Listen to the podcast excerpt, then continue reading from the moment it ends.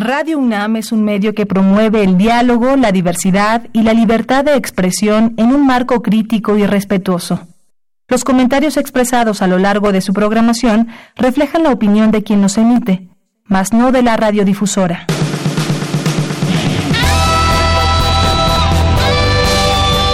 Prisma RU. Relatamos al mundo.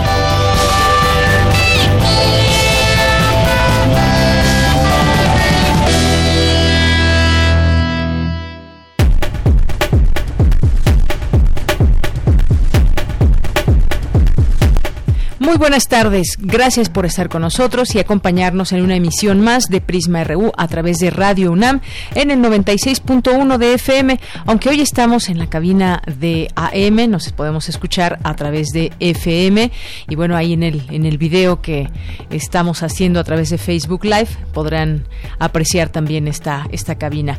Bien, pues vamos a tener el día de hoy. Mi nombre es Yanira Morán, a nombre de todo el equipo. Gracias, bienvenidos sean todos ustedes y vamos a tener hoy en el programa algunas eh, notas interesantes sobre nuestra universidad y también vamos a platicar, ayer lo decíamos, sobre la cartilla moral que se está repartiendo del gobierno federal. ¿De qué va esta cartilla? ¿Qué, eh, ¿Cuáles son sus contenidos?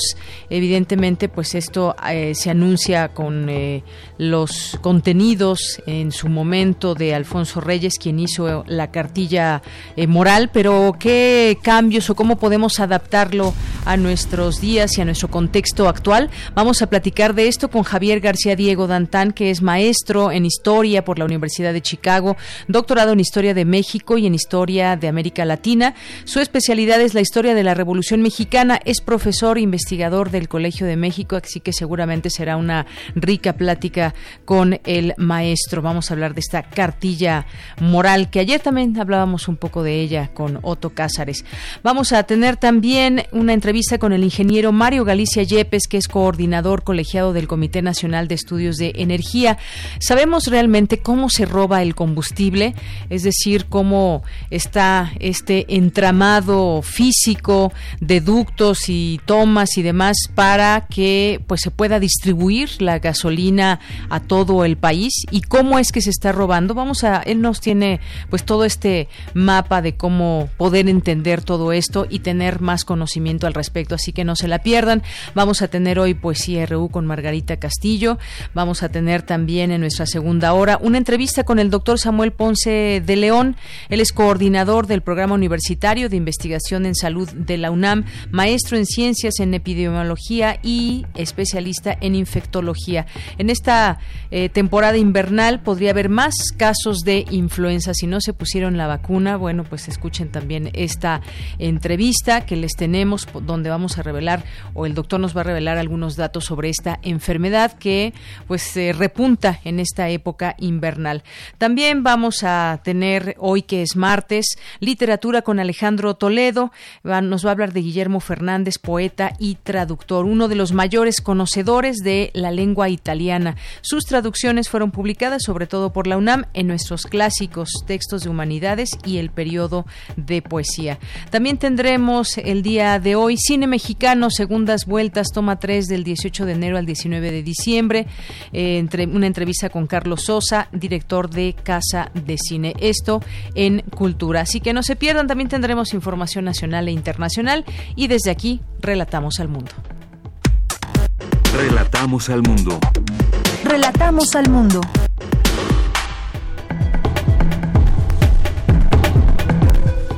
Este martes 15 de enero del año 2019, en los temas universitarios, alumnos de la UNAM continúan sus estudios en universidades de 29 países. Mi compañera Virginia Sánchez en un momento nos tendrá los detalles.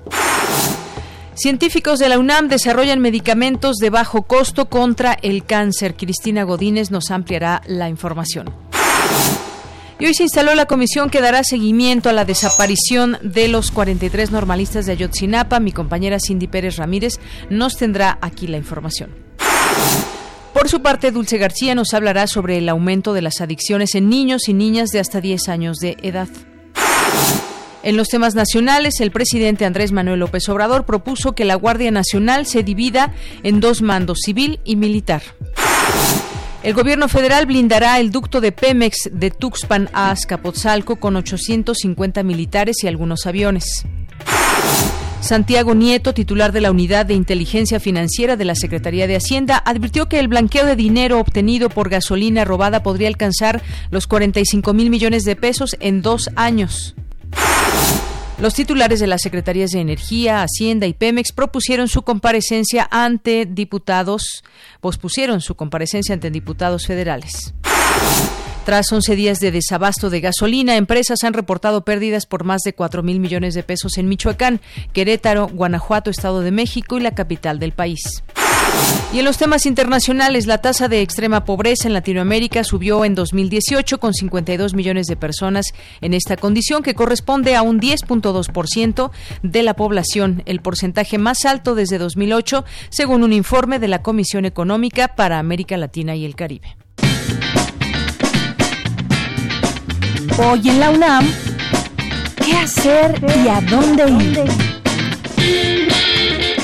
La UNAM te invita a inscribirte al concurso Corto Móvil, organizado por la Coordinación de Difusión Cultural y la Dirección General de Actividades Cinematográficas. Este certamen está dirigido a estudiantes de esta máxima casa de estudios, inscritos en nivel medio superior y superior, con la finalidad de acercarlos a la cinematografía a través de su celular o dispositivo móvil. En este concurso pueden participar presentando cortometrajes grabados totalmente con cámaras de celular, cámaras digitales o tabletas, y el tema es libre. Los trabajos del ganador y menciones honoríficas serán exhibidos en la página web y redes sociales de la Filmoteca de la UNAM. Consulta la convocatoria completa en www.filmoteca.unam.mx. Te recomendamos visitar la exposición Ficción y Tiempo, que reúne 27 obras de artistas contemporáneos y es organizada por alumnos de la Maestría en Historia del Arte y Estudios Curatoriales de la UNAM. Esta muestra explora la potencia crítica de la ficción ante las dificultades del presente que han provocado el desencanto por el futuro y han sustituido el deseo de las utopías por la construcción de pasados idealizados. Asiste al Centro Cultural Universitario Tlatelolco de miércoles a domingo de 9 a 18 horas. Esta muestra estará disponible hasta el próximo 31 de marzo. La entrada es libre.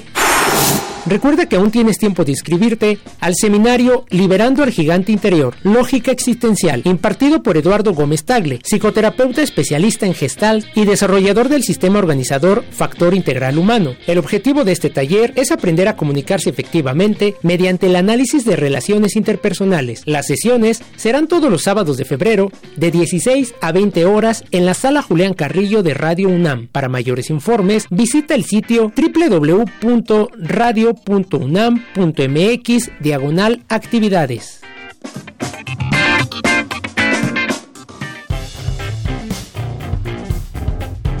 Campus RU. Bien, pues gracias a Daniel Olivares por estas invitaciones que nos hace desde la UNAM. Una con 12 minutos y vamos a nuestro campus universitario. La UNAM creó Pruébate, una web app diseñada para favorecer la preparación de los aspirantes de ingreso a la licenciatura. ¿De qué se trata? Mi compañera Virginia Sánchez nos platica. ¿Qué tal, Vicky? Buenas tardes. Hola, ¿qué tal, Deyanira? Muy buenas tardes a ti y al auditorio de Prisma RU. Así es, pues mira, con base en conocimientos a los que adquieren los jóvenes en el bachillerato. Y con la información del examen de ingreso, pues la UNAM ha creado la web app Pruébate, con la que se busca pues fortalecer la preparación de los aspirantes que presentarán el examen de selección de ingreso a las licenciaturas en sus diversas convocatorias.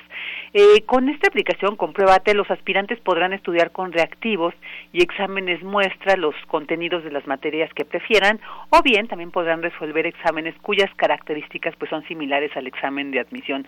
Escuchemos a Adrián Martínez González, director de evaluación educativa CODEIC, quien precisamente habla pues sobre las características de esta aplicación.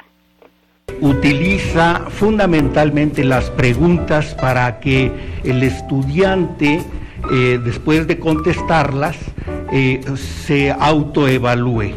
En agosto 2017 fue cuando la empezamos a utilizar, eh, creada por profesores universitarios pues siguiendo toda la metodología que debe de, seguirse para realizar un, examen y que a través de ese examen los estudiantes aprendan aplicación Pruébate UNAM también cuenta con un módulo de referencias bibliográficas, pues donde después de que se autoevalúe, el estudiante podrá consultar y reforzar sus conocimientos. Además, pues esta plataforma puede admitir a miles de estudiantes al mismo tiempo. Esto no tiene este, este límite. Y ahora escuchemos cómo Martínez González detalla cómo es precisamente el acceso a esta plataforma. Para ingresar a la plataforma es necesario un registro y tiene un costo muy económico que son 200 pesos para ser utilizada durante seis meses. Entonces se le da un registro a la persona que hace este pago a través del banco y todo se puede realizar también en línea.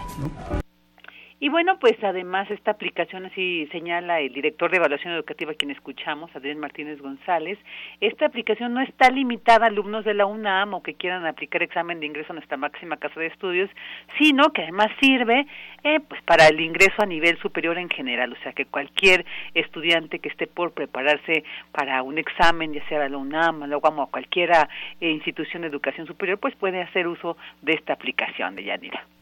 Esta es la información. Bien, Vicky, muchas gracias. Gracias a ti, buenas tardes. Hasta luego, muy buenas tardes. Y vamos ahora con mi compañera Cindy Pérez Ramírez. La UNAM es la tercera universidad con más seguidores en Facebook a nivel mundial y la primera en interacciones con sus usuarios. ¿Qué tal, Cindy? Buenas tardes. Deyanira, muy buenas tardes a ti y al auditorio de Prisma RU. De acuerdo con el ranking de las 200 mejores universidades del planeta en Facebook, la nuestra es una de las tres instituciones líderes en el mundo. Esto coloca a la UNAM como la tercera comunidad universitaria más atractiva y numerosa en el mundo en esa red social, solo después de Harvard, que cuenta con más de 5 millones de me gusta, y Oxford, con más de 3 millones. El manejo de la información que esta casa de estudios presenta en esa red social no solo pero directa y con rigor, brinda la certeza de que es confiable y compartible, lo que le ha dado a la institución la preferencia de dos millones de seguidores. Cambridge, Yale, Stanford, Toronto, Sydney y otras universidades más, ubicadas en los cinco continentes, son algunas de las que son superadas por la UNAM. Cabe mencionar que en el conteo hay varias instituciones mexicanas entre los primeros 30 lugares, con más de 700 mil me gusta, como el Instituto Politécnico Nacional. En su sitio web,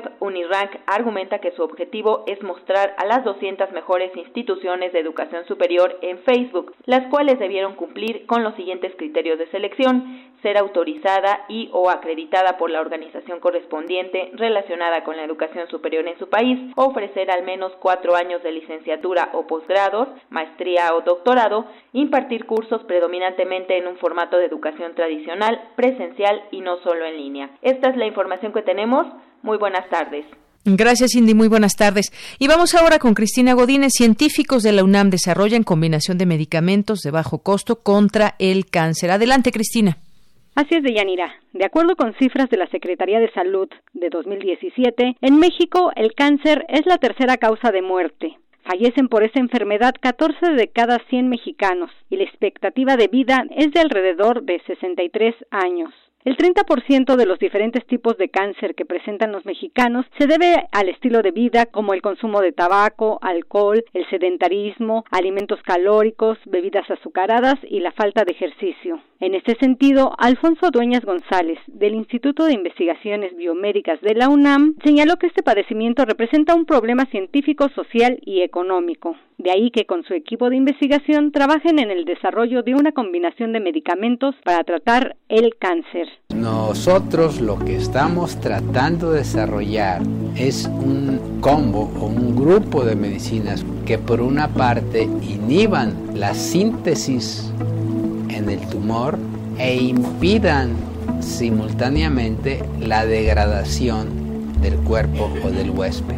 En eso consiste esta investigación. La investigación se encuentra en etapa preclínica, es decir, ya se ha demostrado su eficacia en el laboratorio y en animales de experimentación. El doctor comenta que la administración de esos medicamentos son efectivos para reducir y eliminar los tumores y observaron que los animales no perdieron peso, esto es, inhibieron el tumor e impidieron que el huésped se deteriorara. Por esta investigación, el doctor Dueñas González recibió el primer lugar en investigación básica que otorga la Cámara Nacional de la Industria Farmacéutica. Deyanira, este es mi reporte. Buenas tardes.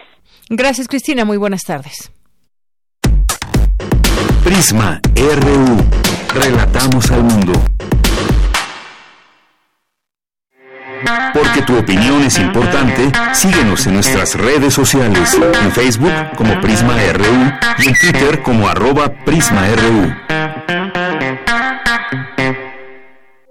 Queremos escuchar tu voz. Nuestro teléfono en cabina es 55 36 43 39.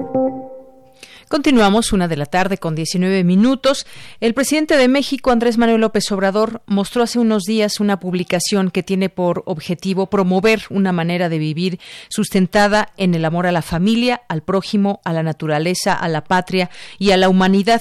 Se trata de la cartilla moral, obra de Alfonso Reyes, quien es considerado uno de los autores y humanistas más importantes que ha tenido el país. Esta cartilla moral, reeditada por el gobierno de Andrés Manuel López Obrador, ha levantado polémica, comenzó ya la distribución de esta reedición y sobre todo pues hemos visto muchas opiniones en redes sociales. La razón por la que la critican es que hay quienes consideran que con este documento se busca adoctrinar a los mexicanos. En su defensa, el presidente López Obrador justificó la, la repartición de argumentando que los corruptos no han podido acabar con los valores del pueblo de México, pero estos necesitan fortalecerse. Hablemos de este tema con el maestro Javier García Diego Dantan, quien es maestro en historia por la Universidad de Chicago, doctorado en historia de México y en historia de América Latina. Su especialidad es la historia de la Revolución Mexicana, es profesor investigador del Colegio de México. Algunas de sus principales publicaciones son sobre Alfonso Reyes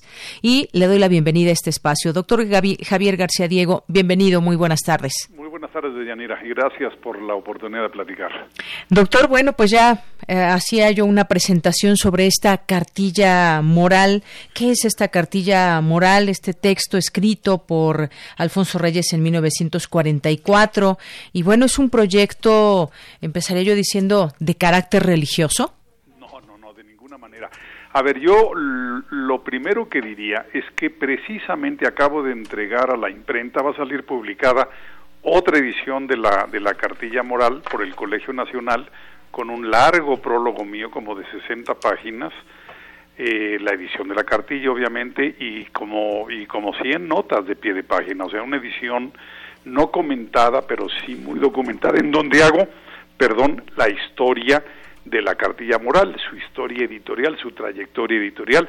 Si me permites, voy a, eh, ahorita aprovecho para hacer una síntesis. Bueno, esta cartilla moral se le solicitó a Alfonso Reyes en 1944 y le escribió en un par de días porque le urgía al entonces secretario de Educación Pública, Jaime Torres Bodet, que ese texto acompañara a unas cartillas alfabetizadoras, o sea, unas cartillas donde se enseñaba a leer y escribir a, adultos mayores porque se iniciaba en ese año de 44 la campaña de alfabetización de Torres Bodet. Alfonso Reyes entregó, entregó su texto, lo envió y eh, sin dar mayores explicaciones, Torres Bodet no lo publicó, no se imprimió. Entonces, el texto se escribió en 44, pero no se publicó en 44. Luego Alfonso Reyes lo rescató y en 1952 hizo una edición suya, sufragada por él, 200 ejemplares, o sea, nada, simplemente como obsequio para algunos amigos. Pero podemos decir que en términos de lectores generales el texto seguía siendo desconocido. No había una edición comercial. Luego vino una edición en 59 que le pidió el Instituto Nacional Indigenista, ¿sí? para eh, que fuera como un instructivo para a su vez los instructores de las comunidades indígenas. Y Alfonso Reyes obviamente aceptó esto, es pocas semanas antes de morir, vio finalmente aparecer su texto, pero tampoco se vendió en librerías, tampoco estuvo en el mercado, era un libro para consumo de los instructores del Instituto Nacional Indigenista, encabezado en ese entonces por Alfonso Caso, y quien le pidió y cuidó la edición fue un joven Gastón García Cantú. Luego ya empezó a tener un poquito más de presencia cuando apareció en el tomo 20 de sus obras completas allá por los 70. Luego me voy a concentrar en lo principal, ¿eh? Sí. En 1992, la Secretaría de Educación Pública eh, quiso repartir la cartilla moral y le pidió a don José Luis Martínez una adaptación del texto de Reyes, una modernización. Y el texto fue eh, impreso, se calcula cerca de un millón de ejemplares, pero lo rechazó el Sindicato Nacional de Trabajadores de la Educación. El CENTE no estuvo dispuesto a que se repartiera, iba a ser para repartirse a los maestros, a todos los docentes del país.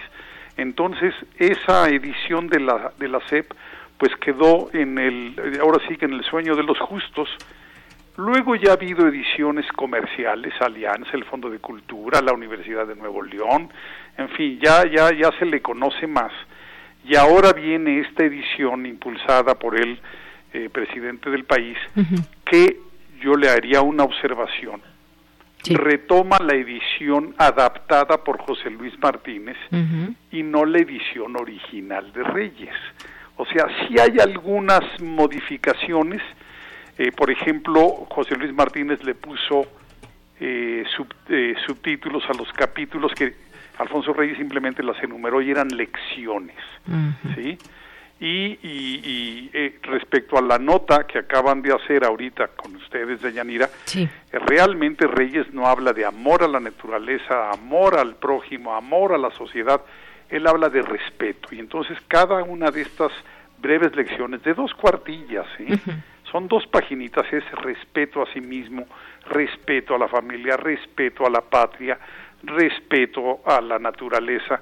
No, no usa la palabra amor, usa la palabra respeto. En fin, esta es la edición que ahora empieza a circular y yo, que conozco bien ese texto, lo he leído innumerables veces, yo estoy de acuerdo. Qué bueno que circule porque es, es un texto que a nadie le hace daño, es un texto eh, muy bien escrito, con principios realmente valiosos, pero simplemente hay que tomar en cuenta que es un texto escrito en 1944.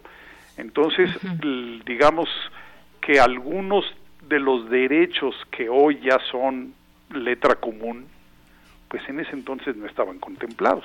Por ejemplo, es una cartilla que está escrita en masculino ¿Por qué? Porque los derechos de las mujeres en ese entonces estaban muy rezagados. Vamos de Yanira, ni siquiera votaban todavía. Entonces no son reclamos para Alfonso Reyes, son reclamos para los tiempos. En todo caso, si uno lo lee con una perspectiva adecuada, pues se da cuenta que ha habido grandes cambios. Y, de entrada, doctor, también, claro, claro, esto es muy importante, esto que comenta, el contenido. Yo creo que pues habrá que leerla, habrá que conocer esta cartilla, entenderla también. Usted no dice, bueno, pues no está de más, es, es positivo. Son 30 páginas. Son 30 páginas, exactamente. ¿Cómo se adapta a nuestros días? Es que algo que justamente quizás podríamos platicar un poco más, porque la andanada de críticas ha ido en varios sentidos. Uno de ellos mencionaba al principio que la han catalogado como que está fuera de la laicidad, que se pretende adoctrinar a los mexicanos y una serie de situaciones que quizás desde el desconocimiento, no lo sé si estas personas ya la leyeron o no, pero es importante que, que la leamos, la leamos todos y vamos a hablar de ella, ¿no? Mira, Deyanira, yo he visto en redes sociales, por ejemplo, que le reclaman a Alfonso Reyes que eh, cómo es que el gobierno eh, de Andrés Manuel López Obrador imprime y distribuye gratuitamente el texto de un hijo del general Bernardo Reyes, que fue participante del cuartelazo en contra de Madero, por cierto, uno de los personajes favoritos en términos historiográficos de Andrés Manuel López Obrador. Bueno, lo que esta gente no ha dicho, uno no es responsable primero que todo de los actos del padre. Y segundo, Alfonso Reyes rompió pero radicalmente con esa actividad política de su padre, siempre la censuró, no es que haya roto con su padre, pero siempre le dolió lo que él dijo, el desvío del último instante. ¿Cómo es que en ese último día de su vida se involucró en un cuartelazo? Entonces, no le reclamemos eso. Segundo, Alfonso es un texto religioso, no de ninguna manera.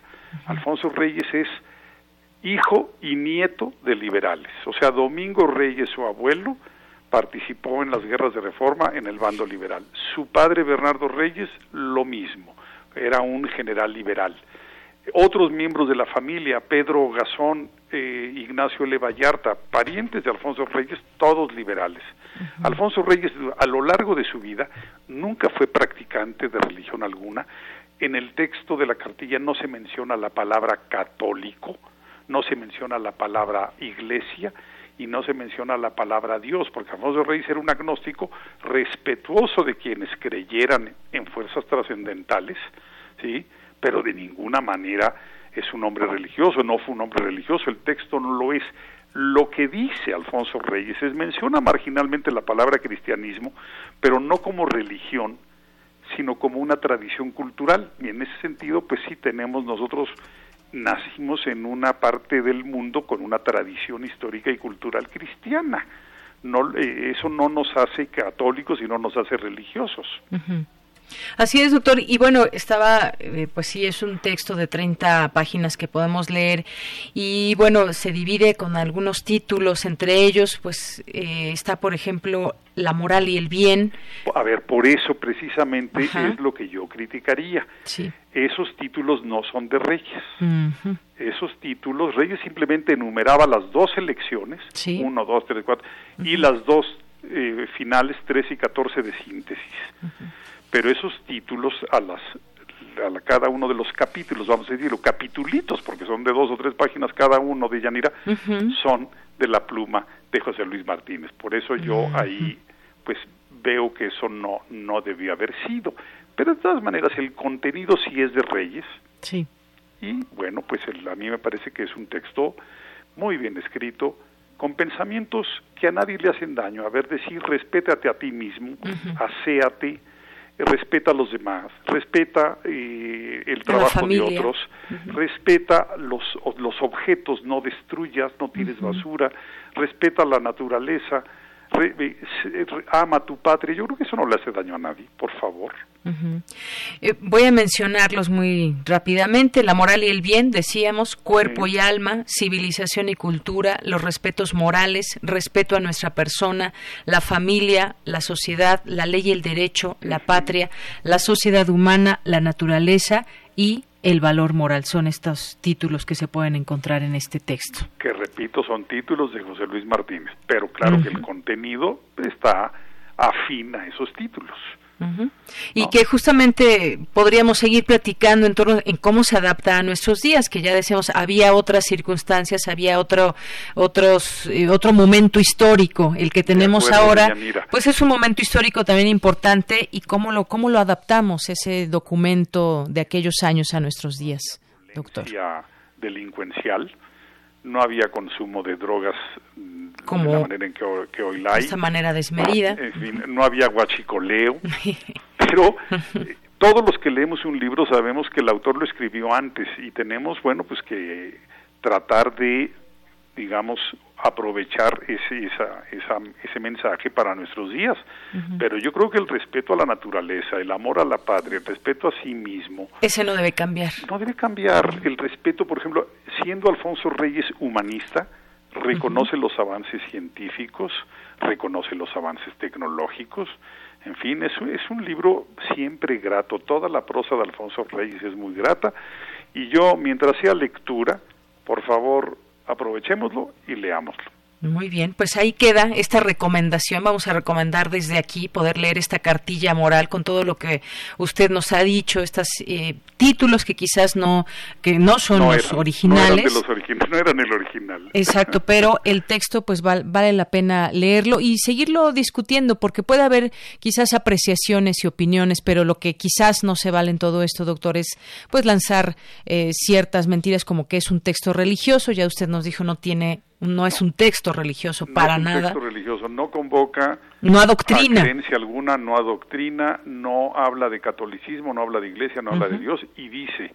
que todas las religiones tienen prácticamente los mismos preceptos morales. Eso es todo lo que dice y yo creo que eso lo hace pues muy plural y muy respetuoso de otros credos. Muy bien.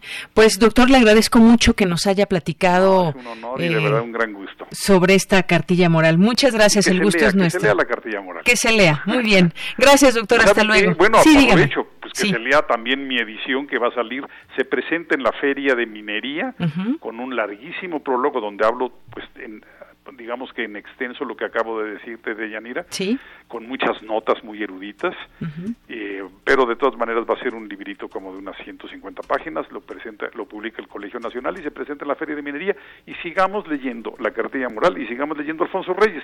Claro. Daño no nos va a hacer, todo lo contrario. Pues ya lo invitaremos también para platicar de su libro, si le parece bien en otro momento. Pues yo encantado. Bueno, ¿Eh? pues muchas gracias, doctor. Hasta luego, gracias. Hasta luego, muy buenas tardes al doctor Javier García Diego Dantán, él es maestro en Historia por la Universidad de Chicago, doctorado en Historia de México y en Historia de América Latina, con especialidad en la historia de la Revolución Mexicana y es profesor e investigador del Colegio de México. Continuamos. Prisma RU. Relatamos al mundo.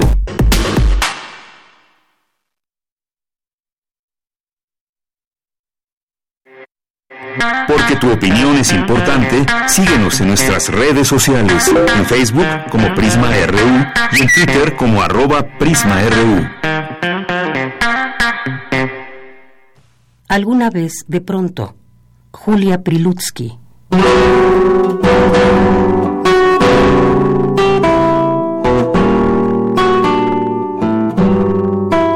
Alguna vez de pronto me despierto un dolor me recorre tenazmente.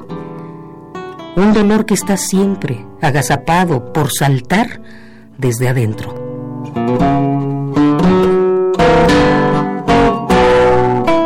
Entonces tengo miedo. Entonces me doy cuenta que estoy sola frente a mí, frente a Dios, frente a un espejo lleno de mis imágenes, de rostros polvorientos.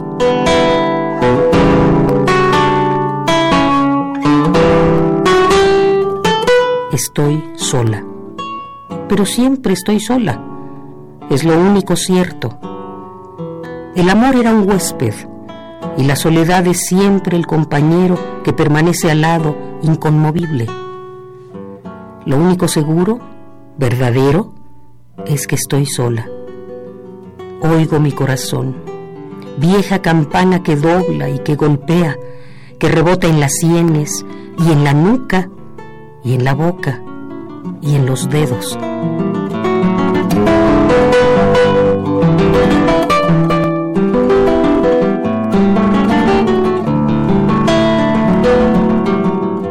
Es cierto, tengo miedo, miedo de no poder gritar de pronto, de que ya sea demasiado tarde para un ruego. La costumbre ahoga las palabras y alarga el desencuentro. Ah, tantas cosas quedarán ocultas, perdidas, sin recuerdo, tantas palabras que no fueron dichas, tantos gestos. Unos dirán, yo sé, la he conocido, fue un ardiente rebelde, se desoyó las manos y la vida por defender a los que creyó más débiles. Otros dirán, yo sé, la he conocido, era dura, malévola, avara de ternura, con la boca mostraba su desprecio. Alguien más dirá, ¿y cómo sonreía?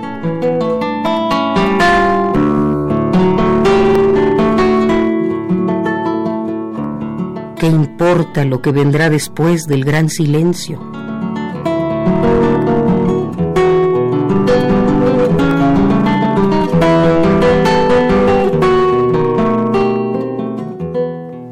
Claro que tengo miedo. Así, en la madrugada, mientras algún dolor, un dolor siempre va hincando sus agujas en mi cuerpo. Abro las manos en la sombra dulce para atrapar mi soledad de nuevo. Y me quedo a su lado, sin moverme, con los ojos abiertos, la vida detenida. Toda mi sangre es un temor inmenso.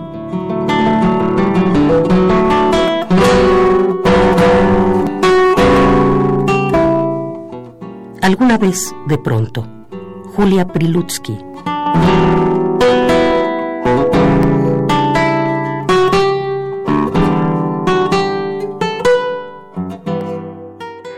Porque tu opinión es importante, síguenos en nuestras redes sociales, en Facebook como Prisma RU y en Twitter como arroba PrismaRU. Queremos escuchar tu voz. Nuestro teléfono en cabina es 55 36 43 39. Bien, continuamos una de la tarde con 38 minutos. La Universidad Nacional Autónoma de México informó que se prevé un repunte de influenza durante los meses de enero y febrero. Esto a través de un comunicado. La institución señaló que la actual temporada de esta enfermedad muestra un incremento infecto contagioso. Vamos a hablar de este tema con el doctor Samuel Ponce de León. Él es coordinador del Programa Universitario de Investigación en Salud de la UNAM, maestro en Ciencias en Epidemiología y especialista en infectología. ¿Qué tal, doctor? Bienvenido a este espacio de Radio UNAM. ¿Qué tal, Mira, mucho gusto. Mucho gusto, doctor. Pues hay quienes no se vacunaron o no se han vacunado y no se van a vacunar de la influenza y esto, pues, desafortunadamente eh, permite que sean más proclives a este a este virus. Platíquenos sobre este esto que informa la UNAM sobre este repunte en la temporada invernal que puede haber más casos de influenza. Pues sí, es ciertamente la temporada del año en que ocurren el mayor número de casos de influenza, este año con una particular intensidad, eh, todavía dentro de los rangos que eh, no son de alarma, pero en Estados Unidos también, como en México, la temporada ha sido muy intensa. Y por eso es que cada año se hace mucho énfasis en que todos los que pudieran vacunarse lo, lo realicen. Eh, y una recomendación que tendríamos que tratar de empujar con, con intensidad es que eh, se amplíen las posibilidades de vacunación aquí en nuestro país, lo que permitiría un ahorro considerable en términos del número de infecciones que tienen que ser atendidas por el sistema de salud. Así es, doctor. Y bueno, en este sentido hay cifras eh, sobre los 130 millones de mexicanos, cerca de 2.6 millones se ven afectados por también estos eh, contaminantes. Surgió por ahí una información que tiene que ver que tiene que ver con el cambio climático. Pero qué tan correctos son estos datos o no, porque es un tema del que se habla mucho y que tiene pues muchas consecuencias también para los humanos derivado de nuestra propia actividad humana. Pero qué tanto se puede ligar eh, que estemos afectados por los contaminantes que deriva de los efectos del cambio climático? Bueno, sí tenemos que distinguir eh, que son temas eh, diferentes. Influenza es una enfermedad que se mantiene eh, estacionalmente, de hecho hay casos a lo largo del año que se incrementan por muy diversas razones durante la temporada de frío. hay una vacuna que es muy efectiva y que tendríamos que tratar de utilizar más eficientemente. Lo que se relaciona con problemas ah, en relación a la contaminación, eh, que tiene además como consecuencia ah, el cambio climático, es un tanto diferente, porque estamos hablando de que en relación a contaminación ambiental y enfermedades respiratorias, pues hay desde luego una gran cantidad de entidades eh, médicas que podemos atribuir a los contaminantes ambientales. Los son muy diversos, desde luego, las partículas de 2.5 eh, tienen un grave efecto sobre el aparato respiratorio, no necesariamente procesos infecciosos, Estamos hablando de inflamación crónica del árbol respiratorio, estamos hablando de eh, riesgo de eh, eh, que ocurran los brotes de asma en pacientes proclives, problemas de agudización de bronquitis crónicas en personas que tienen enfermedad pulmonar obstructiva crónica y incluso asociaciones muy bien establecidas con una mayor mortalidad por infartos del miocardio, incluso problemas de tipo neurodegenerativo.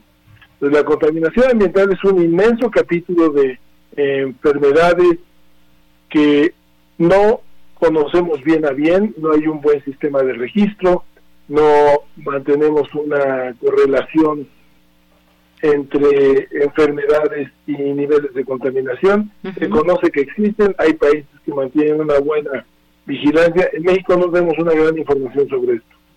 Así es. Bueno, esto por una parte. Y regreso al tema, esto que comentábamos de, de, la influenza, porque todavía hay cierta resistencia o, pues no, no sé si resistencia, olvido a ponerse esta vacuna por la, el miedo, quizás el temor de las eh, reacciones secundarias que pueda tener esta vacuna, pese a que, pues bueno, se ha dicho también desde la postura médica que, pues esto solamente nos va a llevar a algo positivo no tiene, no hay nada negativo, al, sino todo lo contrario, y esto nos protege finalmente de esta enfermedad. ¿Qué nos puede decir en sí de esta vacuna? ¿Va cambiando todos los años? Eh, ¿Cuándo se debe aplicar? ¿Cuándo es el mes idóneo preparándonos hacia el invierno? Claro, eh, es una vacuna muy eh, efectiva. desde luego que cada formulación cada año cambia y puede tener una efectividad variable. Eh, el punto es que siempre ofrece un grado de protección. Eh, eh, en ocasiones es muy alto, en ocasiones no tan alto. En nuestro país aproximadamente se calcula o se pretende vacunar al 25%, 20 o 25% de la población, identificando a los grupos que tendrían más riesgo de tener influenza. Yo creo que llegamos al momento en donde la vacunación debería ser universal, ofrecerla para toda la población eh, y tratar de que toda la población se vacunara. Eh, esto permitiría un enorme ahorro en el número de infecciones respiratorias, contactos con el sistema de salud, prescripciones de antibióticos necesarias o innecesarias, y solo traería beneficios. Desde luego se requiere reforzar con mucho eh, el sistema de vacunación en el país. Eh, la vacuna eh, es, insisto, segura y eficiente, así que no habría motivos para no intentar incrementar el volumen de la población vacunada. Así es. Y bueno, sabemos que la influenza estacional, a comparación de un resfriado, a comparación de una enfermedad que comúnmente llamamos gripa, pues tiene otras eh, características que son mucho más intensas. ¿Qué recomendaciones nos hace una vez que ya se, eh, ya la persona tiene influenza eh, en este sentido, doctor? Bueno, primero sí diferenciar efectivamente que influenza no es un catarro común. El catarro común generalmente se acompaña de molestias nasales, en la garganta un poco de irritación, tos, constipación nasal eh, y un poco de malestar general, quizás febrícula, pero nada más allá de eso. La influenza eh, tiene una intensidad de síntomas mayor, con frecuencia tiene fiebre que puede ser elevada, con un dolor de cabeza intenso y un gran eh, malestar en el cuerpo en general y es una enfermedad que puede llegar a ser muy grave. Vale la pena decir que apenas hablaba ayer con el director del Instituto Nacional de Enfermedades Respiratorias, quienes tienen una saturación de sus servicios de cuidados intensivos muy importante, porque tienen un gran número de pacientes que están teniendo que apoyarlos con respiración asistida por la gravedad del problema respiratorio que tienen secundario a influenza. Y también debo de recalcar que eh, la gran mayoría de estos pacientes con enfermedades graves no se vacunaron. Entonces, eh, es una entidad que se puede evitar, se puede mitigar en su intensidad de síntomas si los individuos se vacunan, y así que la población tiene que jugar su rol y, con todo sí mismo tratar de vacunarse, incluyendo a los a los trabajadores de la salud eh, enfermeras, enfermeros, médicas, médicos y todos los que dan atención a los pacientes para limitar también la posibilidad de transmisión. Así es. Bueno, pues ahí están estas recomendaciones. Lo que debemos hacer sí es ponernos la vacuna que, pues, me imagino que en estos momentos se sigue se sigue poniendo esta vacuna en los distintos centros de salud. Sí, entiendo que se está aplicando la vacuna. Todavía no se ha completado con la cuota de de, vacunas que se adquirieron, así que vale la pena ir a buscar eh, la vacuna, vacunarse lo antes posible. El momento ideal de la vacunación es siempre que se presente la oportunidad de vacunarse lo antes posible. Así es. Quizás en el curso de la temporada, eh, en cuanto se dispone la vacuna, sería el mejor momento. Ahora, el mejor momento para tenerla, pues, también lo más temprano posible, en octubre, noviembre, pero conforme va llegando la vacuna al país, se va distribuyendo, así que en cuanto haya la oportunidad es cuando se tiene que vacunar. Y cuando el, la persona, el hombre o la mujer que tiene molestias, que suponga que tienen que pueden ser secundarias de influenza, sí tiene que buscar atención médica, más si tiene alguna molestia respiratoria con un poco de falta de aire o fiebre muy intensa, con alguna otra enfermedad concomitante como diabetes o problemas cardiovasculares, porque sí requerirá de un tratamiento específico lo antes posible. Claro, de manera inmediata. Pues doctor Samuel Ponce, muchísimas gracias por estar aquí con nosotros y advertirnos e invitarnos a que nos pongamos esta vacuna de la influenza porque bueno, pues si no, nos puede ir muy mal con esta enfermedad. Muchas gracias. Gracias, hasta luego. Buenas tardes. Es el doctor Samuel Ponce de León, coordinador del Programa Universitario de Investigación en Salud de la UNAM. Y además, la UNAM informa también y ha sacado pues ya una serie de recomendaciones ante este repunte de influenza y recomienda medidas preventivas, cubrirse la nariz y boca con un pañuelo desechable, evitar tocarse la cara, ojos, nariz y boca, lavarse frecuentemente las manos con agua y jabón, si utiliza transporte público, lavarse las manos al lugar de su eh, al llegar a su lugar de trabajo o domicilio evitar saludar de mano, evitar asistir a lugares públicos, no compartir artículos personales como celulares, plumas, unidades. Bueno, yo creo que tendríamos que tomar nota de todo esto, no compartir vasos, platos y cubiertos ni alimentos, acudir al médico en caso de enfermar y obtener un diagnóstico acertado. Continuamos. Prisma RU. Relatamos al mundo.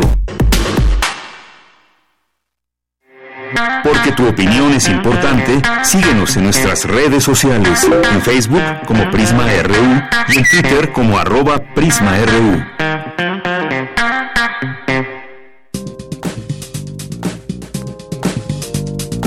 Cultura RU.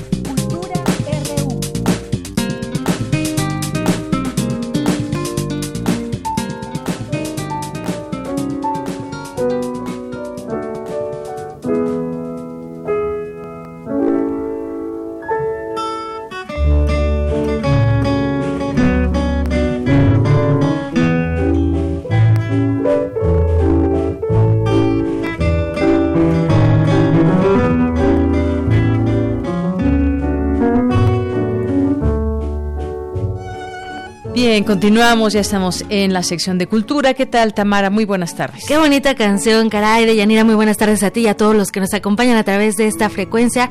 Es un gusto saludarlos este martes 15 de enero de 2019. Este día, desde 1983, se conmemora el Día del Compositor en México. Este país ha visto nacer a grandes compositores que además de su aportación musical, bueno, pues han dejado una huella imborrable en nuestra vida porque, a ver, Dime tú que nos escuchas, ¿qué sería de nosotros sin la música? Sin esas letras para cantar, sin esa música que, bueno, reconforta el espíritu y también el alma.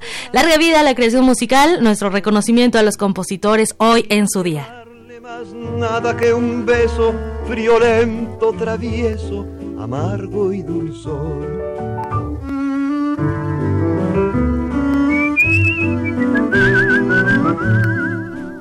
Y entrando ya con la información de esta tarde, vamos a platicar de un evento que incluye mucho, mucho, mucho cine y eso es una gran noticia. Les cuento que la Casa del Cine presenta Segundas Vueltas Toma 3, un proyecto de difusión de cine mexicano para y para contarnos todos los detalles nos eh, acompaña ya en la línea Carlos Sosa, él es director de la Casa del Cine. Carlos Sosa, bienvenido a este espacio, ¿cómo estás?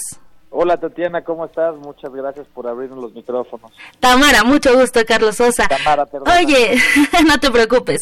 Segundas vueltas llega a la toma 3. A ver, cuéntanos más de este proyecto y también los filmes que, bueno, vamos a poder disfrutar próximamente.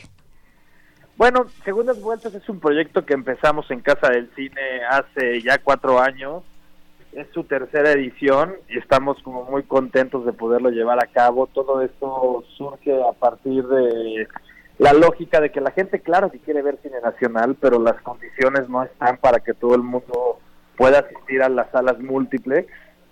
Entonces se nos ocurrió que aquellas películas que no tuvieron un trato o un tiempo digno en pantalla, aquellas películas que estuvieron menos de 15 días en salas comerciales y que estuvieron con menos de 30 copias, era buena idea darles una segunda oportunidad de encontrarse con su público y esto con base en lo que nosotros hacemos que es eh, a través de las salas alternativas tratar de democratizar de alguna forma la cultura. Este, la Casa del Cine pues es una de las pioneras de salas alternativas, llevamos desde 2011 trabajando para que la gente pueda acceder al cine sin mayor este, complicación, para que las buenas películas lleguen a sus casas.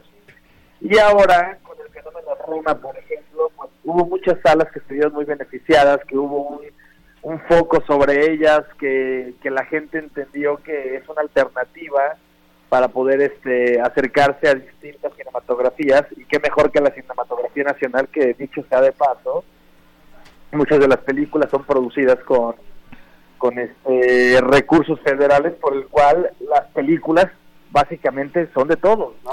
Nosotros producimos cine normalmente a través de fondos públicos o incentivos fiscales. Lo mínimo que queremos o lo mínimo que esperamos es que esas películas regresen a sus verdaderos dueños, que es la audiencia, que son gracias a ellos por los que podemos seguir trabajando en esto. Entonces, estamos muy contentos. Las primeras dos ediciones logramos alrededor de 37 mil espectadores. Para esta tercera edición, que será de enero a diciembre, esperamos lograr más de 30 mil espectadores en esta edición sola. Son 25 películas maravillosas, muy enfocado al documental este año, este, con muchas creadoras mujeres, eh, y otros creadores talentosos hombres. Eh, vamos con todo para que la gente pueda comerse nuestro cine. Son películas producidas entre 2013 y 2017 y pues tenemos títulos maravillosos como Batallas íntimas. Así es. Eh, de, Lucía Gajá, una película necesarísima, Tempestad de Tatiana Hueso. Buenísima. Este Zoe de Rodrigo Guardiola, El Paso de Berardo González, Niebla de Mónica Álvarez Franco, Somos Lengua de Quisa Terrazas, El Hombre que vio demasiado de Trisha Deep. Es un sinfín de películas, son 25 y pueden encontrar toda la información en nuestra página web, tanto de la Casa del Cine como de Segundas Vueltas, que es segundasvueltas.mx. Claro, ah, oye Carlos, además, bueno, esta es una oportunidad para consumir el, cine nacional que además está muy bien hecho, que eh, si en algún momento estuvieron en cartelera y no pudimos verlo, bueno, esta es una oportunidad para verlos o para volverlos a ver. En la cartelera puedo ver que hay largometrajes multipremiados, documentales que, que retratan la violencia de género, la vida actual que llevan muchas personas a manos del llamado crimen organizado, también los desaparecidos que, que no deberían de desaparecer, ¿no? Películas que abordan la migración, el desplazamiento, búsqueda de asilo político, películas que, bueno, abordan también la vida y obra de personajes importantes en el ámbito artístico. Por supuesto. Este es, una diversidad de temas.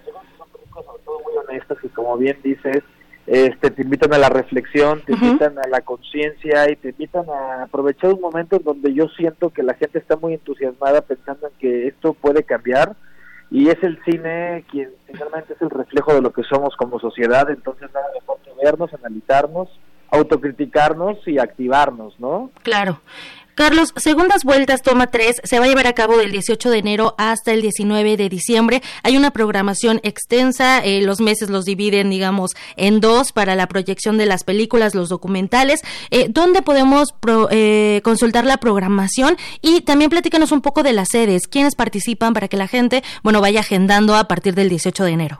Exacto, justo iba a eso Mira, la programación la, puedes ver en www.segundasvueltas.mx, también ya están las redes sociales, Facebook y Twitter, igual Segundas Vueltas. La Casa del Cine presenta Segundas Vueltas, perdón.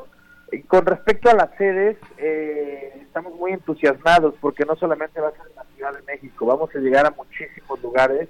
Vamos a estar en la Ciudad de México, en la Casa del Cine, en el Paro de Aragón, en el Cine Viña Olímpica y en el Cine Mañana Loreto, pero también vamos a estar en Cuernavaca, en el Cine Morelos, vamos a estar en el cine de la casa en Hermosillo, Sonora, en Guanajuato, Guanajuato en el cine La Mina, en la Cineteca Rosalía Solano, en Querétaro, este Casa 9, que han sido nuestros aliados de la primera en Cholula, Puebla, en la Facultad de Ciencias Humanas de la Universidad Autónoma de Baja California, en Mexicali, okay. en el Cinetó, en Guelatao, Oaxaca, un lugar bellísimo donde antes nunca había existido un cine y ahora ya hay la posibilidad de que la comunidad tenga su cine.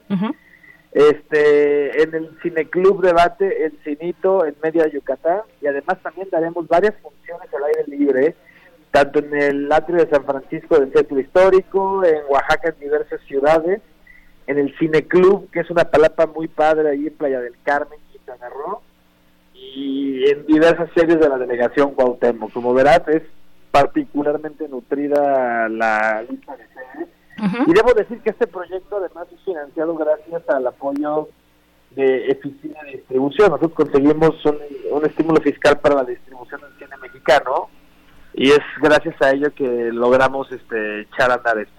Excelente, Carlos Sosa. Bueno, pues esperemos que esta tercera edición de Segundas Tomas, bueno, sea eh, que sea bastante exitoso. Ah, en, en, las otras ediciones, muchas personas acudieron a ver cine, este cine que ustedes nos ofrecen y que bueno, es una es una gran oportunidad. Ya nos dijiste, podemos consultar la programación en segundasvueltas.mx y la casa del cine.mx.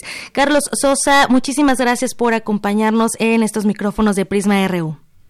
Muchísimas gracias a ustedes por el espacio y por estar atentos a este programa y pues agradecido. Gracias, Carlos Sosa, que tengas, que tengan mucho éxito y bueno, segundas vueltas, toma 3 del 18 de enero al 19 de diciembre. Muchísimas gracias. Hasta luego. Hasta luego, Deyanira. Bueno, ahí está una opción para que la gente vaya a ver cine, cine mexicano. Suena buenísimo, yo ya vi muchas que quiero ver y volver a ver también de esos filmes. Y bueno, él fue Carlos Sosa, el director de La Casa del Cine. Por hoy me despido y les deseo que tengan muy buena tarde. Gracias, Tamara. Con esto llegamos a las 2 de la tarde y hacemos un corte para regresar a nuestra segunda hora de Prisma RU. Relatamos al mundo. Relatamos al mundo.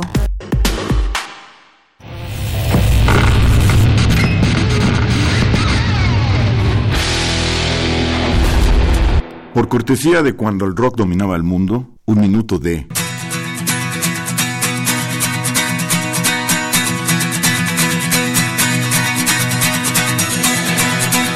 The Who, Wizard, 1969.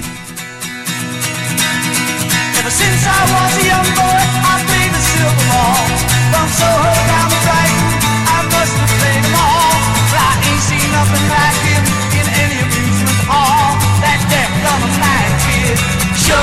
sure plays a mean pinball.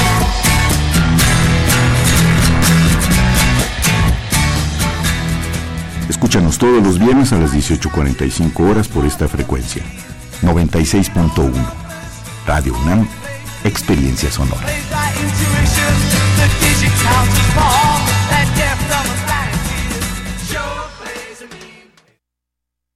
Que se baje el precio de las gasolinas. No que ya no va a haber nuevos aumentos si ya el golpe lo dieron. No se trata solo de que no siga aumentando el precio. Se trata de que baje el precio de las gasolinas.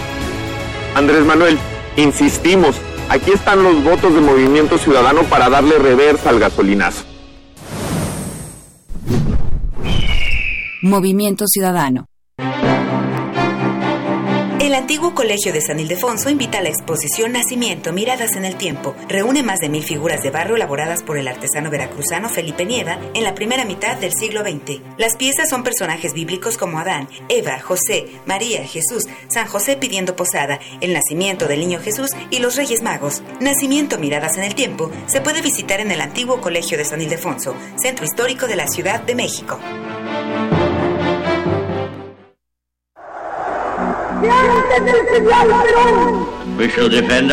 La voz lo dice todo.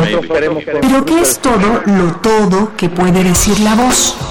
Radio UNAM te invita a mejorar tu capacidad de comunicador y a desarrollar el manejo de tu voz expresiva con el taller Voz, Poder y Creación. curso teórico y práctico dirigido a todos los interesados en explorar su capacidad vocal mediante la lectura en voz alta. Imparte Alejandro Valdés Barrientos. Lunes y miércoles de febrero de las 18 a las 21 horas en las instalaciones de Radio UNAM, Adolfo Prieto 133, Colonia del Valle, cerca del Metrobús Amores. Informes e inscripciones al teléfono 56 23 32 72 o bien en www.radio.unam.mx. Radio UNAM. Experiencia sonora. Porque tu opinión es importante, síguenos en nuestras redes sociales, en Facebook como Prisma RU y en Twitter como arroba PrismaRU.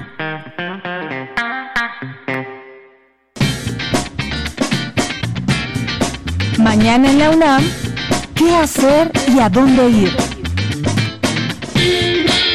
La Universidad Nacional Autónoma de México, a través del Programa Espacial Universitario, convoca a todas las instituciones de educación superior a participar en el Concurso Nacional de Satélites Enlatados 2018-2019, donde podrán participar estudiantes inscritos en cualquier institución de enseñanza del país, quienes deberán integrar equipos de un mínimo de cuatro y un máximo de siete participantes, de los cuales no más de dos miembros podrán ser de nivel posgrado, y cada equipo deberá tener un asesor académico. Para mayores informes e inscripciones, visita el sitio www.peu.unam.mx.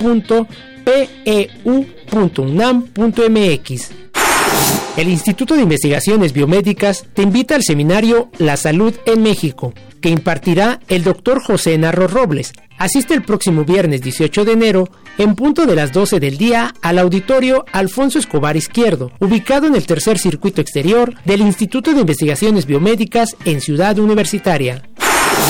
La Facultad de Estudios Superiores Zaragoza te invita a participar en el tercer concurso internacional de psicología que se llevará a cabo del 12 al 15 de febrero y que tiene como objetivo promover la comunicación de ideas y la discusión informada sobre la contribución de la psicología a los problemas que la sociedad va presentando. Habrá actividades y talleres previos al Congreso el día 12 de febrero. Consulta la convocatoria y el programa completo en www.zaragoza.unam.mx.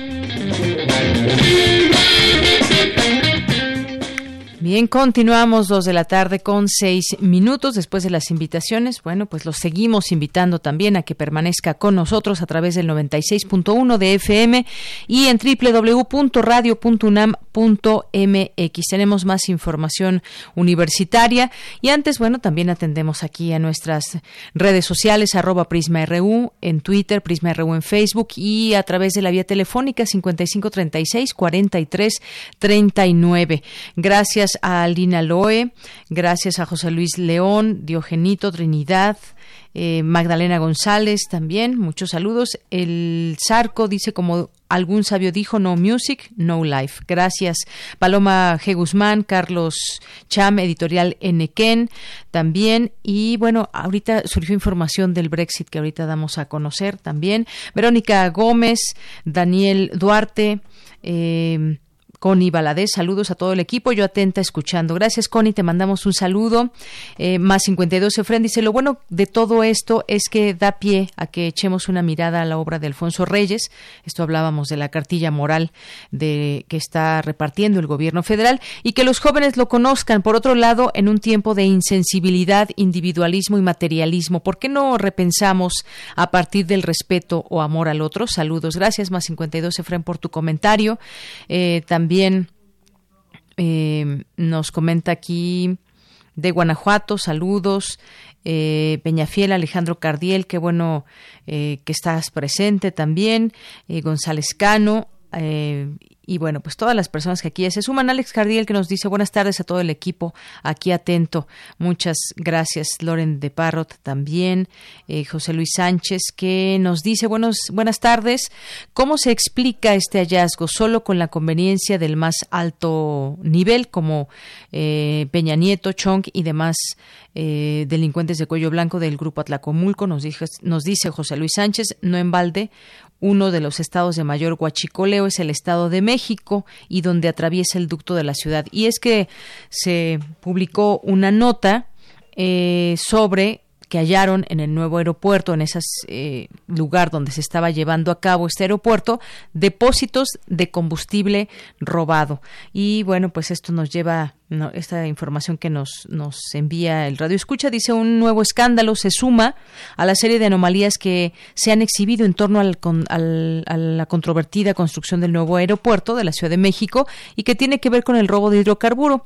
El presidente López Obrador reveló esta mañana que en los terrenos del extinto proyecto de en Texcoco había depósitos de combustible extraído de manera ilegal. Bueno, pues también una noticia eh, interesante en el sentido de cómo es que pues todo debe ser transparente y en este lugar pues había había combustible robado. Bueno, gracias a todas las personas que se siguen sumando aquí con nosotros a esta emisión de Prisma RU. Vamos a continuar con la información. Alumnos de la UNAM continúan sus estudios en universidades de 29 países. Es mi compañera Virginia Sánchez quien nos tiene esta información. Adelante, Vicky.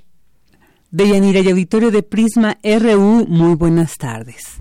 Con el objetivo de ampliar las expectativas de formación de los estudiantes de licenciatura de la UNAM, así como para consolidar su educación y compartir sus conocimientos, a partir de este mes de enero, la Dirección General de Cooperación e Internacionalización y Fundación UNAM apoyarán a 480 estudiantes de 27 entidades académicas para que cursen un semestre en 115 instituciones de 29 países. Así que 205 estudiantes viajaron a Europa, 176 a América Latina y el Caribe, 50 a América del Norte y 49 a Asia, África y Oceanía. Durante la ceremonia de despedida, el rector Enrique Graue les envió un mensaje de video donde resaltó que la universidad siempre estará ahí para apoyarlos y les recordó que vivimos en un mundo que les ofrece la oportunidad de conocer nuevas experiencias que los enriquecerá.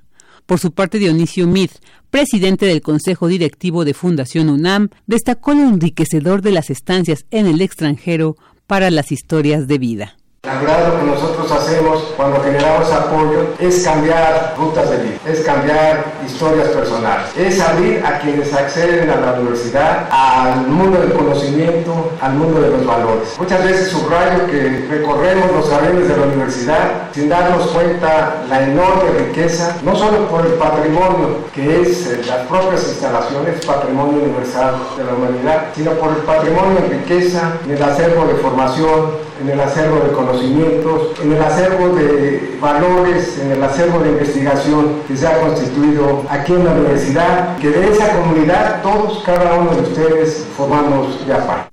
En tanto, Federico Fernández Cristliev, titular de la Dirección General de Cooperación e Internacionalización, señaló que el ser becario de movilidad estudiantil en la UNAM es una distinción para algunos de los mejores alumnos. Nuestra universidad vive una cultura de internacionalización que consiste en aceptar que las experiencias internacionales y la interacción con instituciones de educación superior de otros países es fundamental para insertarse en el mundo contemporáneo, tanto desde el punto de vista académico como laboral. Quiero felicitarlos muy cordialmente por ser alumnos sobresalientes que han comprendido esta nueva cultura. Ustedes saben que ser becario de movilidad internacional no es un derecho de todo estudiante universitario, sino una distinción que solo tienen algunos de los mejores alumnos de la UNAM. Hasta aquí la información. Muy buenas tardes. Gracias, gracias Vicky por esta información. Vamos ahora con Dulce García. La Comisión Nacional contra las Adicciones informó que en México se ha reducido la edad para consumir bebidas alcohólicas. Niñas y niños empiezan a beber desde los 10 años. Vamos a escuchar esta información de Dulce García.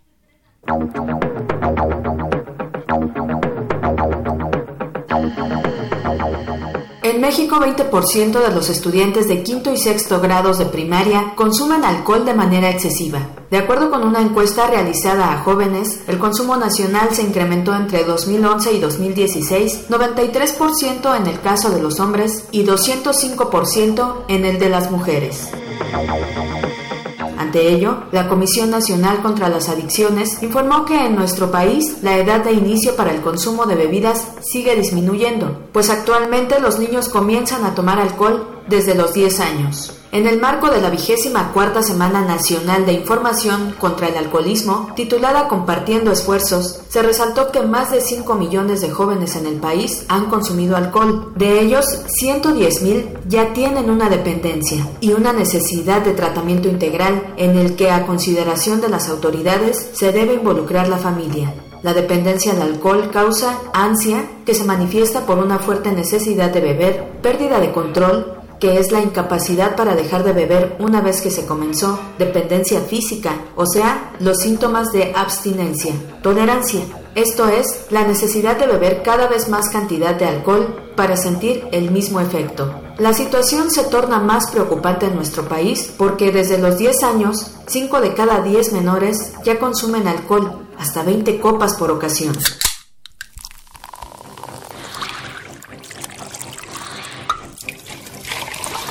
El sureste de México es la zona donde se registra un mayor número de niños que atraviesan por esa situación.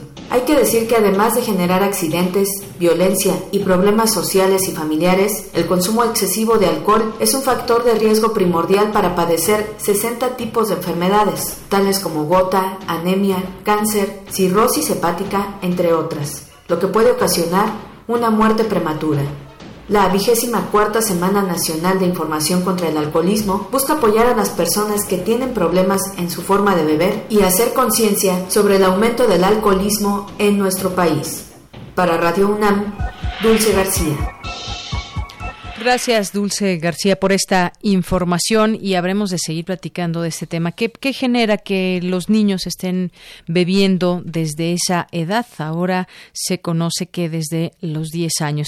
Vamos a continuar ahora con otra información. Instalan la comisión especial que dará seguimiento a la desaparición de los 43 normalistas de Ayotzinapa. Es mi compañera Cindy Pérez Ramírez quien nos tiene esta información. Adelante, Cindy. Deyanira, muy buenas tardes. Te saludo con mucho gusto. Así es, al mediodía fue instalada en la Secretaría de Gobernación la Comisión Presidencial para la Verdad y el Acceso a la Justicia en el caso Ayotzinapa, cuya creación fue decretada por el presidente Andrés Manuel López Obrador el pasado 3 de diciembre de 2018. Recordemos que este decreto presidencial ordena que todas las instancias del Poder Ejecutivo Federal colaboren en cualquier situación que les sea solicitada como parte de las investigaciones en torno al paradero de los 43 normalistas de Ayotzinapa. En el acto, la secretaria de Gobernación, Olga Sánchez Cordero, indicó que la comisión instalada deberá coadyuvar a conocer la verdad y dar satisfacción del justo reclamo de los familiares de los 43 estudiantes desaparecidos. Y para dar paso a la aplicación de la justicia a los responsables de estos hechos, sin importar quiénes hayan sido ni qué cargos ocupaban. No estamos creando una comisión que dilate el esclarecimiento de los hechos o complique aún más la ya intrincada red que ha impedido conocer la verdad de lo ocurrido. No se parte de cero.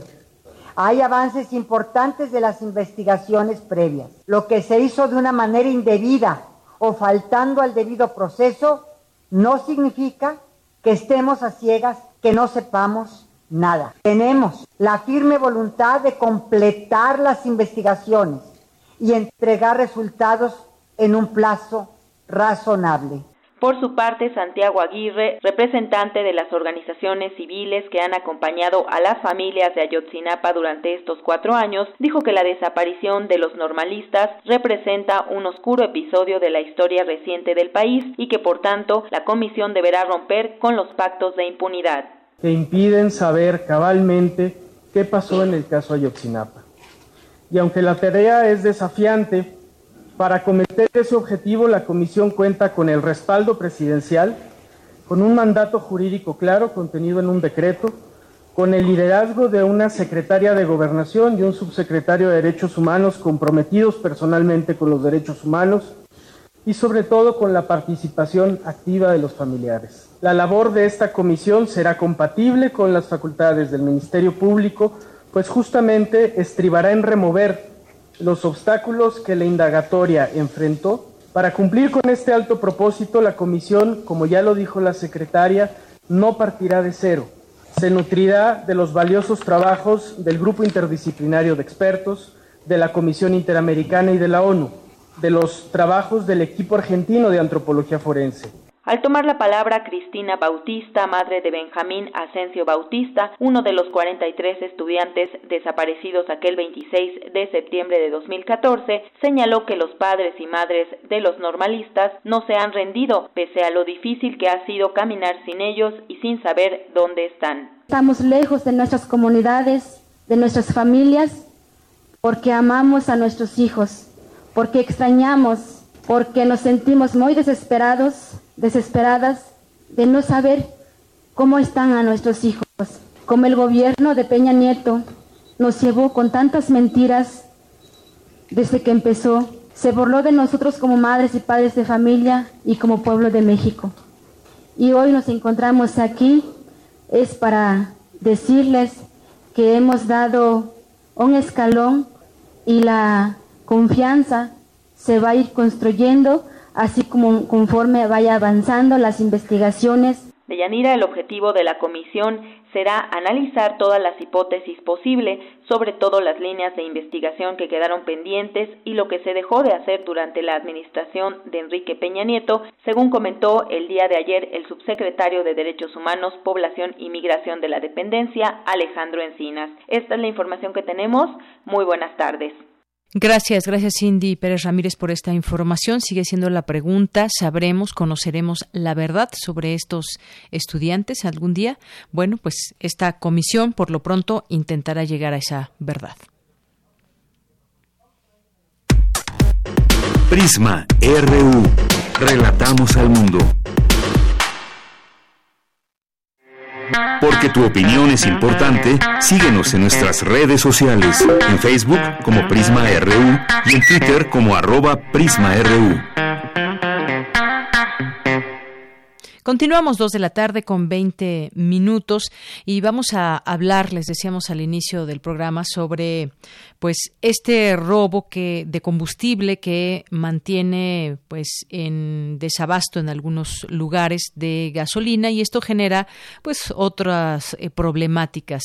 ¿Cómo es que se logra toda esta red que hoy, hoy conocemos como tal, que es una gran red de corrupción y de que aparezca combustible robado hasta en, las, en los terrenos donde se construía el nuevo aeropuerto, que gasolineras estén vendiendo combustible robado. Bueno, ese es un tema y también hay un dato interesante que yo creo que nos lleva, nos debería llevar también a la reflexión de ¿Por qué seguimos utilizando de esta manera desmedida todos estos, eh, pues estos productos que no son renovables y que se hace cada vez más cosas para poderlos extraer? Le voy a dar un, un dato. Hemos agotado el 43% del petróleo del mundo. Cada día se utilizan 90 millones de barriles, 33 mil millones al año. Se trata del principal recurso energético con 38% del total, 22% es carbón y 21% gas, es decir, 80% de los combustibles son fósiles y es un reto muy difícil llevar a las energías solar y eólica a estas proporciones. Nos estamos acabando este producto y bueno, eso tiene consecuencias. Avanza la humanidad hacia el abismo energético. Platiquemos, eh, ya tenemos en la línea telefónica al doctor Edgar Campo, Ocampo Telles, él es investigador y analista en prospectiva y consumo mundial de energía. ¿Qué tal, doctor? Bienvenido a este espacio. Buenas tardes. Muy buenas tardes, un placer con esta, eh, estar con el auditorio de Radio UNAM. Pues son varios datos y distintos enfoques y temas. Doctor, me gustaría que pues empezamos a platicar sobre estos datos que, que usted daba a conocer en la conferencia Desafíos de un modelo energético sostenible México 2050. ¿Cuáles son esos datos que nos deben preocupar y tomar cartas en el asunto como naciones, como, como países y en lo individual también?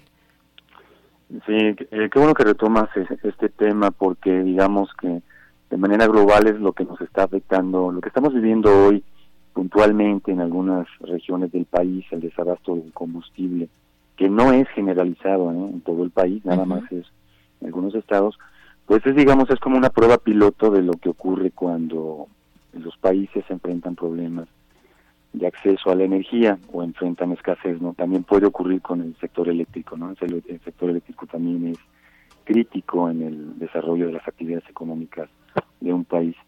Eh, en términos generales o globales, el comportamiento tendencial de la humanidad no es ir hacia las energías renovables. Más bien lo que se está observando es un regreso al carbón. Estamos observando un fuerte incremento en el consumo de combustibles fósiles, sobre todo en Asia, y un retorno al, al carbón. Alemania en este momento continúa generando 240 terawatts hora anuales. O sea, cada año 240 terawatts hora son generados por centrales de carbón en Alemania.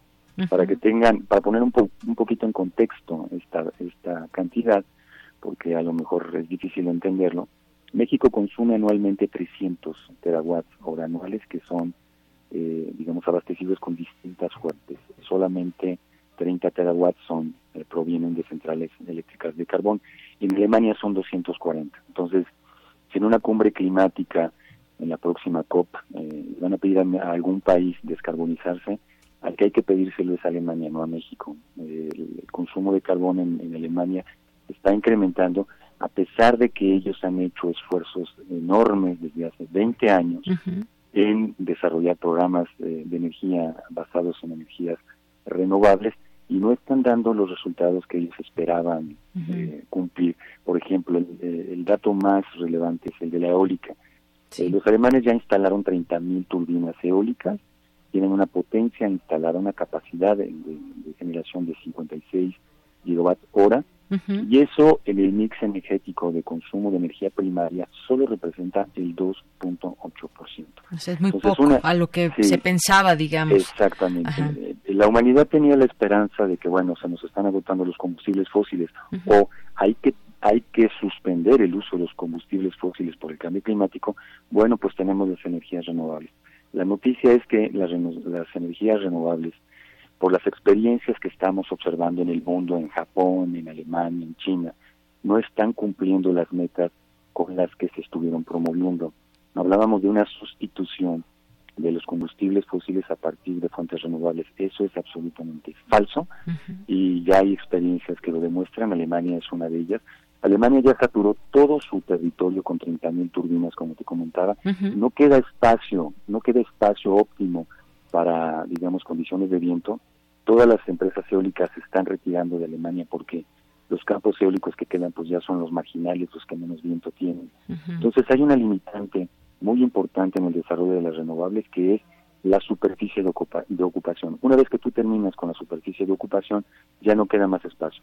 Y el límite máximo de producción de energía eléctrica eh, a partir de, de la fuente eólica en Alemania ya se alcanzó. Ya se alcanzó y va a empezar a declinar porque muchísimas turbinas que se instalaron por ahí de los años 90, de lo- a principios de este, de este siglo, ya están entrando en fin de ciclo de vida y tienen que ser desmanteladas. Entonces, eh, por ahí del año 2022, Alemania se va a enfrentar a un reto gigante de tener que desmantelar más de 10.000 turbinas y no tienen idea de dónde va a estar el destino final de todos estos desechos. Bueno, una estrategia que quiso hacer algo bien, pero que no salió como, como se esperaba.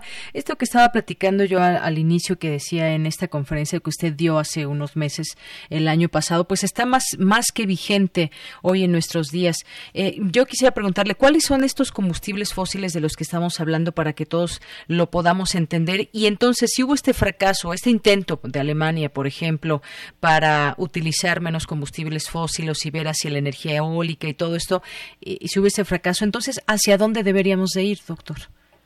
Bueno, las, eh, los combustibles fósiles, el primer combustible fósil, la humanidad antes del siglo XIX o XVIII básicamente dependía de los ciclos naturales de la vida, del viento, eh, los barcos se movían con viento, del sol se utilizaba para secar alimentos, este, dependíamos de las fuentes renovables. Empezamos a rascar a la corteza terrestre en el siglo XVIII y, le- y lo primero que nos encontramos fue con el carbón. Y el carbón a partir de la máquina del vapor nos permitió crear esclavos energéticos, así se les denomina en este eh, término, eh, esclavos energéticos para nosotros. Entonces lo que hacían 100 personas ahora lo hace una máquina que consume carbón.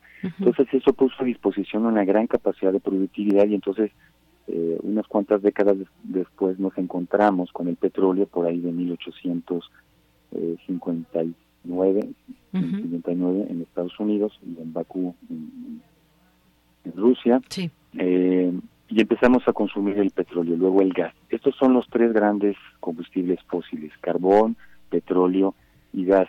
Y lo que hemos notado es que desde que inició su uso no ha disminuido el uso de estos combustibles. Cada vez, en cada ocasión que surge una- un nuevo tipo de energía para la humanidad, lo único que hace esta fuente de energía no sustituye en lo absoluto, simplemente se agrega para ir satisfaciendo las crecientes y colosales necesidades de energía del planeta. Empezamos a, escuchar, a, a utilizar la hidráulica como fuente renovable, el sol con los paneles solares, la eólica con las turbinas eólicas, pero lo que están aportando las eh, fuentes renovables es apenas un porcentaje marginal del consumo global de energía en el planeta. Estamos hablando de un 4%, un 5%. La energía eólica y solar a nivel mundial solo aportan el 1% después de 20 años que las hemos estado desarrollando. Entonces, eh, es importante entender que cambiar de tipo de energía no resuelve el problema. El, el asunto es más profundo. Tenemos que cambiar de modelo, de modelo eco- económico para ir disminuyendo el consumo de recursos y el consumo de energía, porque eh, todas las fuentes son, eh, digamos, no renovables. Eh, Se piensa que la infraestructura eh, para eólica y solar es renovable, pero no lo es así. El basamento, la cimentación de una turbina eólica, pues lleva 250 metros cúbicos de concreto, y ahí hay cemento, grava y materiales que no son renovables. Lleva más o menos unas 80 toneladas de varilla, que tampoco es eh, recurso renovable, y el pedestal, digamos el asta o el, el pedestal de la turbina, que mide más o menos unos 100 metros, pesa alrededor de 200 toneladas, de las cuales 100 son de carbón y 100 son de hierro. Entonces, eh, la, la infraestructura para captar energías renovables se construye básicamente con recursos no renovables. Entonces, allí hay una contradicción muy fuerte en el desarrollo de las, de las energías renovables. Además, en muchas ocasiones, las, solu- las soluciones complejas como estas tecnologías que son complejas, las renovables, exacerban los problemas que pretenden resolver. Por ejemplo, les voy a dar el ejemplo de la península de Yucatán. Se están haciendo parques solares en la península de Yucatán, más o menos de 300 hectáreas. Cuando uno intenta hacer un, quiere hacer un parque solar, de lo que se trata es de crear desierto. Eso hay que entenderlo. Se supone que estamos instalando energía renovable para proteger al planeta y lo primero que tenemos que hacer para instalar un parque solar es hacer desierto. Se necesita meter un bulldozer o un trascabo y cortar de raíz los árboles y la maleza, la selva media yucateca, hay que cortarla, hay que devastarla y cortar la capa vegetal para poder instalar los paneles solares, porque en esa superficie de 300 hectáreas no puede cre- crecer la más pequeña hierba, porque crea sombra sobre los paneles solares. Entonces, la península de Yucatán es un ecosistema muy importante y frágil y la instalación y la expansión, yo le llamo la ocupación industrial del territorio por parte de las renovables va a afectar severamente eh, esa región. Así es, bueno, como usted nos explique, creo que queda pues más más que claro. Yo lo quisiera llevar quizás a un a un a un tema que con eso también iniciaba al principio de la entrevista, doctor, que tiene que ver con pues cómo eh, finalmente me hace usted reflexionar que estamos utilizando de manera desmedida o somos ya completamente dependientes de todos estos combustibles fósiles y bueno, hoy tenemos una situación donde sabemos que esta distribución eh, pues ha sido eh, pues explotada no solamente en términos institucionales sino también pues el llamado guachicoleo pues ha permitido que se extraiga también este producto que se vende muy bien y que llegue pues eh, de manera ilegal a muchos lugares, incluso establecidos, incluso gasolineras y demás. ¿Cómo entender también todo esta, este tema técnico de cómo se puede explotar eh, todos estos lugares eh, que están siendo, digamos, eh, robados después de que, cómo entendemos este, esta distribución? Tenemos a Pemex que tiene, lleva su distribución a, to- a muchos ductos y estos ductos pues llegan a todos los estados para que se pueda dar una distribución pero ya hay un verdadero relajo en el sentido o una red de personas que están, digamos, afectando toda esta toda esta red normal de distribución y han hecho de esta una red delincuencial. ¿Qué nos puede decir al respecto de esto, doctor? Eh, es bien importante entender que hay dos sistemas eh, básicos, críticos de cualquier país. Uno es la logística de distribución de combustibles.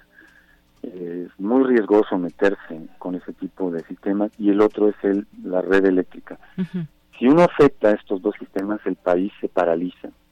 si tocas la red eléctrica, el país se apaga, o sea, la industria se apaga, el comercio se apaga, y si tocas la, la logística de distribución de combustibles, detienes al país. No se puede mover un solo litro de leche de la central de abastos hacia los supers. Entonces, estás metiendo con sistemas que significan, eh, son sistemas críticos de los cuales depende el día a día de, un país. Nadie, después de tres sexenios, le quería entrar a este tema.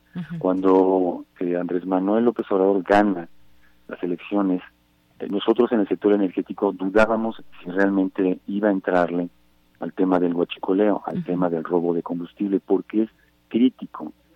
quien se mete con el sistema corre el riesgo de, de, perderlo todo, es una apuesta de todo, el poder, todo por el todo. Si fallan las cosas, el nivel de aceptación de, que tiene Andrés Manuel se puede desplomar de manera brutal. Es un riesgo que él tomó y desde, desde mi perspectiva hay que tener valor para hacerlo. Estoy sorprendido de la contundencia y la determinación con la que le están entrando al problema. Eh, realmente sorprende porque además no le avisaron a nadie y lo hicieron de manera correcta porque es una operación militar, es, digamos casi una guerra. En una guerra, no, digamos, es una guerra no convencional. Tú no puedes decirle a tu a quien vas a, a tu objetivo qué es lo que vas a hacer, qué pasos vas a dar. Entonces nos agarra por sorpresas a todo el mundo. Eh, para entender esta situación, hay que ver lo que pasó en los tres últimos sexenios. Cuando Fox termina su sexenio, más o menos, según los inventarios, las estadísticas o los... Eh, los datos que las estadísticas de lo que hay, entregó 200, digamos, habían 200 tomas clandestinas identificadas en el país. Así recibe Calderón el, el, sistema de gasoductos. Después, cuando termina el sexenio de Calderón, él entrega 1.500 tomas clandestinas, es decir, sube de 200 a 1.500 en el sexenio de Calderón. O sea, fue un fracaso en este combate, digamos, a las tomas clandestinas. Desde mi punto de vista, bueno, hay que ver el último sexenio. Recibe Peña Nieto 1.500 tomas clandestinas y Peña Nieto entrega 12.500 tomas clandestinas. 12.500 tomas clandestinas si siguiera este ritmo, o sea, esta, esta curva exponencial que estamos viendo, esta gráfica que no ha, no ha sufrido ninguna variación, quiere decir que si en el, en el sexenio que estamos viviendo no se hiciera nada, vamos a llegar con el ritmo que llevamos, porque se multiplica por 10 en cada sexenio, vamos a llegar a 120 mil tomas clandestinas al final del sexenio. O sea, cada vez hay más. Tienen, tienen esa oportunidad abierta a los guachicoleros, la gente que se roba esto y que hace de esto un negocio. Tenían la puerta abierta para ello. La tenían, desde mi punto de vista, se la tenían. O sea, esta curva exponencial no había sido modificada, por lo tanto, podemos decir dos cosas. Número uno, no se hizo nada en contra del guachicoleo en los últimos tres sexenios. Esa es la primera conclusión al que llegamos. Dos, que es peor, si se hizo algo, no funcionó para nada porque esta curva ascendente de manera exponencial, nunca sufrió una variación, no hubo un punto de inflexión. Lo que vamos a observar en los próximos meses es si estas acciones que está implementando con bastante valor y bastante coraje la administración de Andrés Manuel y todo el equipo de energía van a surtir efecto. Entonces, estas estadísticas hay que esperarlas porque pues los resultados no son inmediatos, pero hay datos que ya están empezando a surgir y que son interesantes. Se está estableciendo que más o menos el desvío, le llaman ellos, el desvío que hay o robo son más o menos 60 mil barriles diarios de combustible que el crimen organizado está desviando a través de la red de ductos. Un barril de petróleo, digo, un barril de, combustible, más o menos si lo multiplicas por 20, te va a dar un resultado de 3 mil pesos el barril. Si haces esta multiplicación, llegamos a una cifra verdaderamente aberrante de 200 millones de pesos todos los días que se robaban en el país a través del robo de combustible. Con 200 millones de pesos puedes construir un hospital de 30 camas de 5 mil metros cuadrados. Quiere decir que si la administración de Peña Nieto hubiera hecho algo contra el huachicol, tan solo en un año hubieran logrado construir 365 hospitales en el país. O sea, ¿te imaginas la, la, la, cantidad? Ahora. O ya por lo menos los que están que estuvieran bien abastecidos, ¿no? Pero, pero, pero es para manejar las cifras, ¿no? Sí, para tener una idea de lo a que veces significa. 200 millones de pesos no te dicen nada. 200 Exacto. millones de pesos te da para construir una muy buena escuela o te da para construir un buen hospital de 5.000 metros cuadrados. Si tú haces el acumulado de lo que se roba en todo un año, llegamos a una cifra de 70 mil millones de pesos acumulados en un sexenio.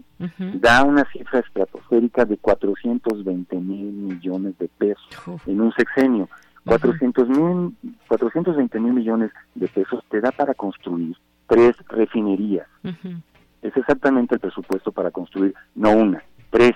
Entonces, cuando preguntaban, este, ¿de dónde va a sacar Andrés Manuel estos 500 mil millones de pesos que anunciaba cuando la campaña que decía, bueno, vamos a financiar los proyectos sociales a partir del combate a la corrupción porque de ahí vamos a obtener 500 mil millones eh, de pesos, pues ya encontró en su primera acción 420 mil millones de pesos, nada más en la primera.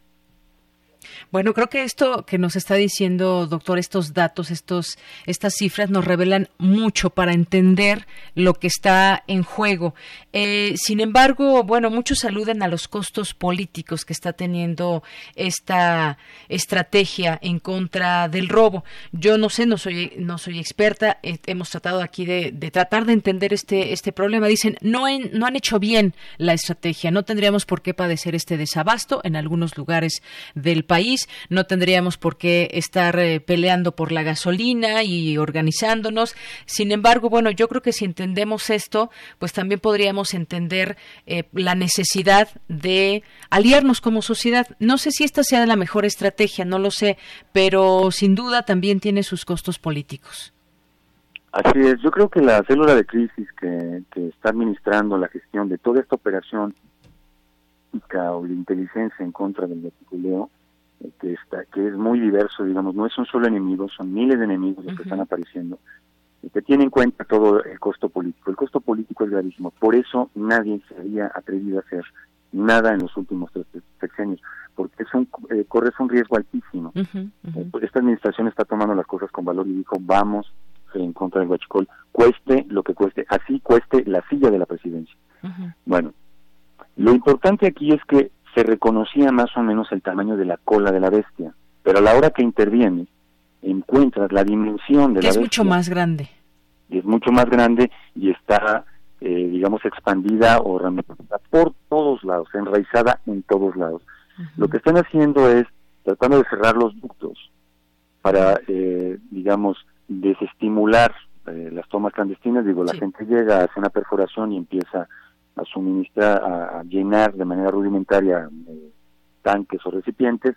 Entonces cierran el ducto, entonces ya no hay, no hay nada que hacer. Entonces, eh, sustituir el paso de 170 mil barriles por un ducto desde pipas, pues es una logística complejísima que no se, eh, digamos, no teníamos establecidas en el país y que se iba a implementar de manera temporal. Entonces, eh, las dimensiones del reto al que se estaban enfrentando no podían ser evaluadas con experiencias físicas concretas o históricas. Era algo nuevo a lo que se iba a enfrentar. Por eso, por eso toda esta irregularidad, que desde mi punto de vista, pues sí ha sido grave en algunos estados, pero no no dramática. Lo importante es que ahora se está interviniendo eh, en un ilícito gravísimo que es el robo de combustibles. Estamos viendo las dimensiones de este problema estamos viendo que las ramificaciones llegan a las as- a las altas esferas del gobierno y también involucran gente eh, dentro de las, de las instancias que manejaban los, los hidrocarburos energéticos. Escuché una nota que había un ducto desde un tanque dentro de la refinería de Salamanca de tres kilómetros que iba hasta otro tanque en el exterior de, de- de- de la refinería en donde pues si no está de acuerdo el gerente de la planta pues definitivamente eso no lo puedes llevar a cabo no o sea la, la, la dimensión eh, también hay quejas de que no se han dado nombres y de que no se ha agarrado a nadie.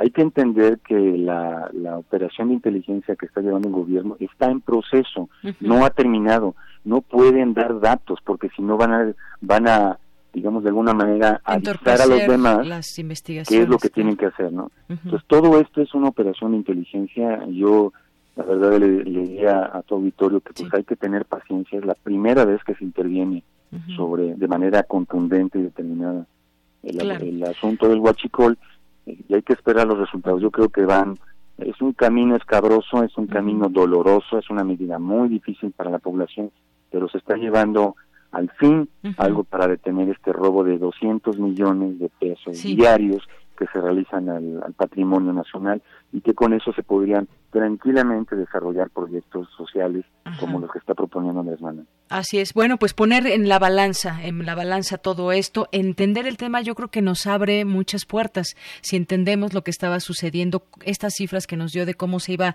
aumentando las tomas clandestinas desde Vicente Fox, pasando por Felipe Calderón hasta Enrique Peña Nieto, y lo que tenemos ahora. Yo creo que hay que eh, primero tener ese conocimiento y así poder dar una opinión. No tenemos que estar en todo de acuerdo, pero sin duda se está atacando un problema y evidentemente pues sí también la gente quiere eh, quiere resultados al respecto de ello antes de despedirnos rápidamente doctor nos dice por aquí Aaron Barreto por favor lecturas recomendadas del doctor Edgar Ocampo Reyes si puede recomendar algunas lecturas para entender más de estos temas sí yo tuve dos participaciones eh, con la Universidad Nacional Autónoma de México y una está en el libro que se llama, está en internet, lo pueden eh, buscar, es abierto su acceso, eh, lo desarrolló el instituto, eh, lo coordinó el doctor Arturo Oropesa del Instituto de Investigaciones Jurídicas de la UNAM. El libro se llama Reforma Energética y Desarrollo Industrial. Mi tema es niveles de producción petrolera, diferentes escenarios, en donde yo hago una prospectiva del sector petrolero, de la producción petrolera mexicana hacia el año 2040 y les adelanto que mis eh, perspectivas de lo que se va a producir en México van a la baja, va a continuar el desplome de la producción mexicana. El otro libro es, eh, se llama Activos Energéticos, el otro libro se llama México 2018, es un documento que, un proyecto editorial que se trabajó en conjunto Colegio de México y la UNAM, intervino también el Instituto del Desarrollo Industrial y Crecimiento Económico del país, lo coordinó también el doctor Arturo Oropesa. Es un documento eh, cuyo objetivo fue tratar los temas nacionales más urgentes para hacer una especie como de manual para entregarle al nuevo gobierno. Ya se entregó ese documento al nuevo gobierno. Entonces se tratan, se tratan diferentes temas políticos, comerciales, económicos, finanzas, etcétera, y hay un capítulo de energía en donde participamos algunos investigadores.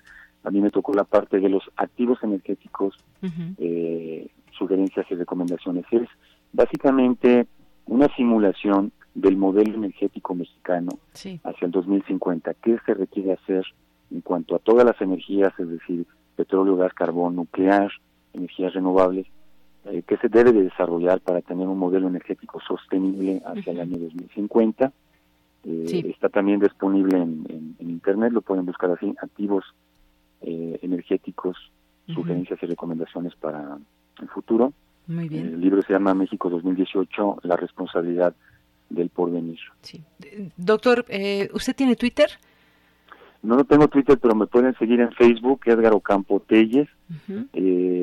ahí, ahí vinculo toda la información que me sirve de fuente para lo que estoy diciendo. Y tengo una página también en Facebook, se llama World Resource Energy and Population, Recursos Mundiales, Energía y Población, en donde también estoy vinculando temas sobre el nuclear, el tema del carbón, el tema de Muy bien etcétera. Bueno, pues ahí lo seguimos por Facebook, también para las personas que aquí nos están preguntando sobre conocer más datos de lo que nos está diciendo doctor y eventualmente, bueno, pues podríamos invitarlo para seguir platicando de este tema que pues apenas comenzó hace unos días, pero queremos conocer también cómo va avanzando y los resultados que se puedan tener y seguramente platicarlo con usted será muy enriquecedor. Muchas gracias. Muchísimas gracias, encantado. Hasta luego, muy buenas tardes. Buenas tardes. Doctor Edgar Ocampo Telles, investigador y analista en prospectiva y consumo mundial de energía. Pues datos muy interesantes. Porque tu opinión es importante, síguenos en nuestras redes sociales, en Facebook como Prisma RU y en Twitter como arroba PrismaRU.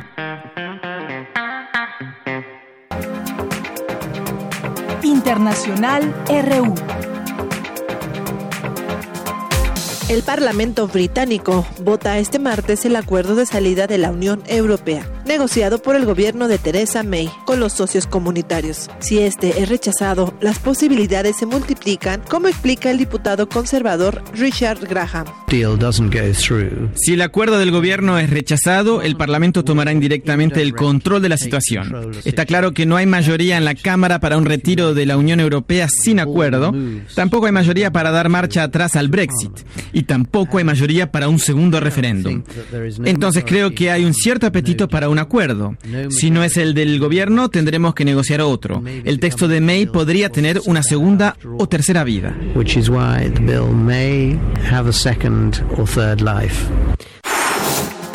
El mandatario francés Emmanuel Macron hace frente hoy a la crisis de credibilidad y de gobierno que tanto lo han desgastado desde que surgiera la protesta social de los chalecos amarillos hace dos meses. Más allá de las preguntas que formulé en mi carta a los franceses, estoy abierto a todas las preguntas. Cité 35 preguntas que me comprometo a responder. Si hay preguntas inteligentes, temas que surgen, también los tomaremos en cuenta. No debe haber ningún tabú al momento de hablar. Hay que tratar estos problemas tal cual para abordar las grandes fracturas que evoqué.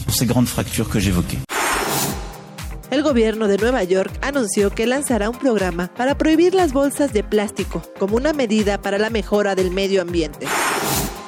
Autoridades de Honduras reforzaron hoy las medidas de control migratorio en el punto de agua caliente, fronterizo con Guatemala, para evitar que crucen al vecino país más de mil hondureños que salieron anoche en una nueva caravana que busca llegar a México y Estados Unidos. Escuchemos algunos testimonios. Donde me salga chamba y me quedo, porque aquí este país no sirve, la verdad que aquí no sirve, no hay trabajo, no hay nada, entonces uno tiene que superarse por los hijos. Este año terminé de graduarme en mecánica industrial y pues luego me avisaron de la caravana y decidí salir con ellos para arriba, ¿me entiendes? Lo que pude hacer en Estados Unidos lo puedo hacer también en México, digo yo, no sé. Por la pobreza, la delincuencia, aquí en este país no se puede vivir ya. Esa es, esa es la realidad de aquí de Honduras. Si hay en Estados Unidos o en México, donde sea, y nos dan trabajo, nosotros le entramos. En Guatemala, el nuevo presidente del Congreso, Álvaro Arzú Escobar, en su discurso de toma de posesión, indicó que su país debería reformular sus relaciones con la ONU. Hoy puedo decir que los años de la injerencia extranjera abusiva ha comenzado a terminar. La Comisión Internacional contra la Impunidad en Guatemala es historia y va quedando en la memoria de los guatemaltecos como otro experimento fallido de la Organización de las Naciones Unidas.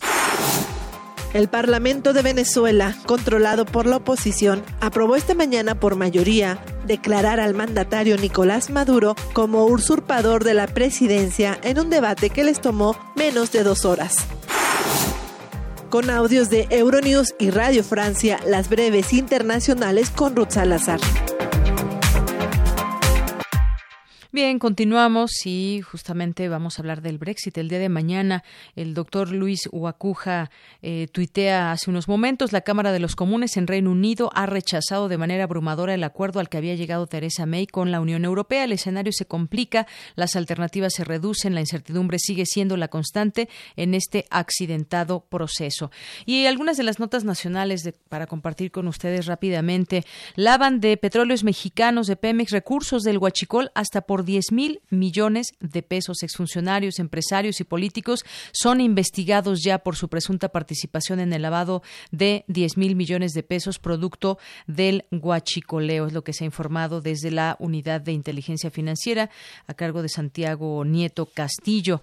Bueno, pues ya conoceremos en algún momento estos nombres y a la cantidad de exfuncionarios, empresarios y políticos exfuncionarios que han sido partícipes de este saqueo. En más información, el presidente López Obrador eh, sostuvo que si bien se avanza hacia la normalización del abasto de gasolina, de nueva cuenta se realizaron acciones de sabotaje en el ducto Tuxpan-Azcapotzalco, eh, blinda gobierno ducto de Tuxpan con 850 militares y aviones. Olga Sánchez Cordero, la titular de la Secretaría de Gobernación, pidió a los coordinadores parlamentarios de la Cámara de Diputados reformar la Constitución para tipificar el robo de combustible como delito grave. Y pues una nota que encontramos por aquí también, capitalinos notan mejor calidad del aire tras desabasto de gasolina aquí en el Valle de México, que el día de la calidad, eh, este día la calidad del aire es regular, luego de que el primer día de enero en este año, antes del inicio de los ajustes en la distribución de gasolina, esta condición en el ambiente a la misma hora era mala. No sé si sea por eso, si también pueda, tenga que ver el aire que de pronto podemos tener en la ciudad, pero bueno, ahí están algunas de las notas que destacamos el día de hoy para eh, ustedes. Y la caravana de hondureños que inician ya rumbo a Estados Unidos, de la cual se hablaba en las breves internacionales. Continuamos. Colaboradores RU. Literatura. Te saludo con muchísimo gusto, Alejandro Toledo, ¿cómo estás? Y en esta sección a la orilla de la tarde para hablar de literatura. ¿Qué tal, Deyanira? Pues aquí muy, muy a la orilla, con, poco tiempo para hablar de una obra muy vasta que es la de este traductor y poeta Guillermo Fernández, que fue asesinado en, en 2012 en, en Toluca lamentablemente no se supo, no hay una investigación seria sobre su muerte. Fue asaltado en su en su casa y pues dejó una gran obra como poeta y como como traductor. Mucho de su trabajo lo hizo en la en la universidad, en textos de humanidades, en nuestros clásicos. Era colaborador regular del periódico de poesía. Y era un hombre que realmente conocía muy bien el, el italiano y lo sabía traducir al mejor español, ¿no? Hay una anécdota chistosa que yo creo que se puede contar rápidamente de una, él me la contó, una poeta lo, invita a su casa para mostrarle unos poemas que ha estado ya traduciendo de un poeta italiano. Entonces él al llegar a la casa le empieza a hablar en, italiano y este y, y la, la, mujer se sorprende y le dice oye no no te entiendo no no sé qué me estás diciendo y él le dice, pues si no entiendes el italiano, ¿cómo vas a traducir poesía del italiano, no? Porque hay poetas de, diccionario y hay poetas que conocen la lengua eh, profundamente, ¿no? Guillermo Fernández viajó a Italia, vivió en, Italia, conocía toda la, todo el país, sabía de los, los distintos dialectos que puede haber en, en, el italiano, conocía muy bien la literatura italiana desde Dante hasta hasta Valerio Magrelli o poetas poetas recientes digamos y este y sus traducciones están escritas en el en el mejor español en el, además es en el español mexicano nuestro no entonces es es un placer leer sus traducciones porque además era muy muy cuidado. Yo recuerdo haber leído hace unos años los prometidos que, que también se conoce como los novios de Manzoni. Es un libro amplio. Y ahora he estado este, leyendo el de Camerón de Boccaccio en la serie de nuestros clásicos, es el número 94, traducido por por Guillermo Fernández y la prosa es, es, realmente una una maravilla, ¿no? Incluso la la pulcritud que tiene esta edición también es parte del trabajo que se hizo entre Guillermo Fernández y los, en este caso las correctoras del, de la coordinación de, de humanidades, ¿no? Entonces es, es, un, es un gran poeta y es un gran traductor. Este, es una lástima que no haya, porque, porque el asesinato interrumpiera esta, esta labor monumental que, que él ha estado haciendo. Y quizá en algún momento puedan reunirse un poco sus traducciones, así como se han reunido las de Pitol, y hacerle un, reconocimiento, ¿no? De su labor poética, pues hay también varios tomos. Eh, hay uno de lecturas mexicanas donde está Laura y el sitio y bajo llave. Yo había seleccionado un poema que se llama Pis, que se me hace un poema muy simpático, que te presenta a un niño entre 3 y 4 años que está, este, pues sigue haciendo pis. Pues un poema delicado y, y, para mí muy muy hermoso. Si quieres te lo leo, es, es, es, breve, está dedicado a Vicente Quirarte. Adelante. Y dice, de la zapatería huyó menuda flama en rápida carrera cruzó toda la acera hasta llegar al pie del eucalipto muerto. Tendría tres, cuatro años. Hurgó urgentemente en su bragueta parva su aún más parvo objeto.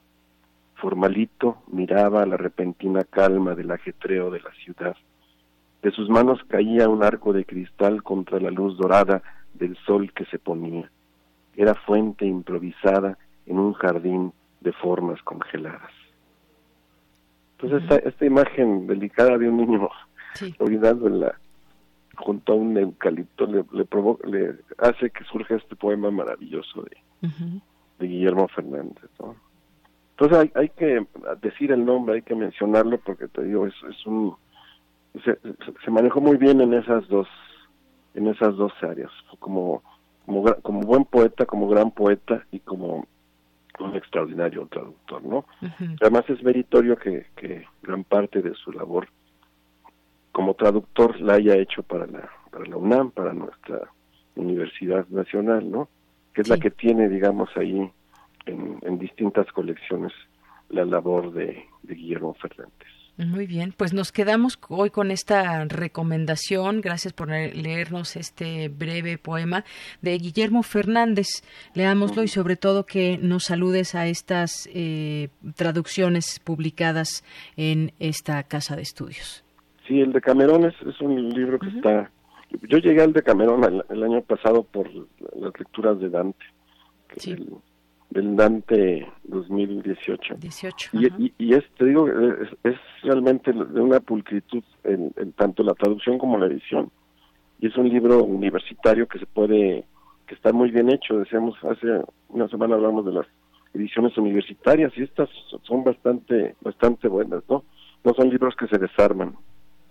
Bueno. Sí, sí, sí, te escucho. No, no son libros que se desarman. Bueno, creo que llegamos a la, a la orilla de la orilla de la tarde. a la orilla de la tarde. Bueno, pues yo te agradezco que nos hagas esta recomendación, esta observación, pero te reponemos si te parece bien esos tres minutos la siguiente semana. No, está muy bien. No te preocupes. Te mandamos un abrazo, Alejandro. Gracias por la por la recomendación y por hablarnos como todos los martes de literatura en a la orilla de la tarde. Gracias. muy bien. Hasta luego, un abrazo. Y bueno, pues con esto nos despedimos. Gracias por estar atentos, como siempre, eh, a este espacio informativo Prisma RU de lunes a viernes de 1 a 3 de la tarde a través de Radio UNAM. Mi nombre es Deyanira Morán. Todo el equipo también le agradece a usted su sintonía. Nos despedimos con esto. Hasta mañana. Muy buenas tardes.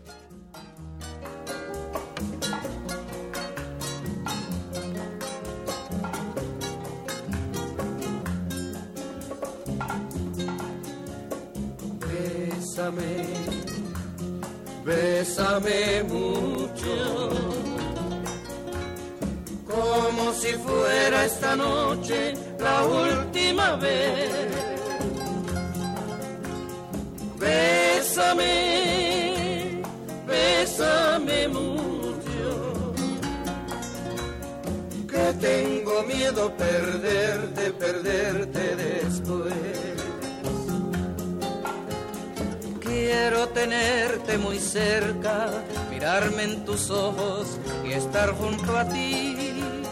Piensa que tal vez mañana estaré muy lejos, muy lejos de aquí. Bésame, bésame mucho.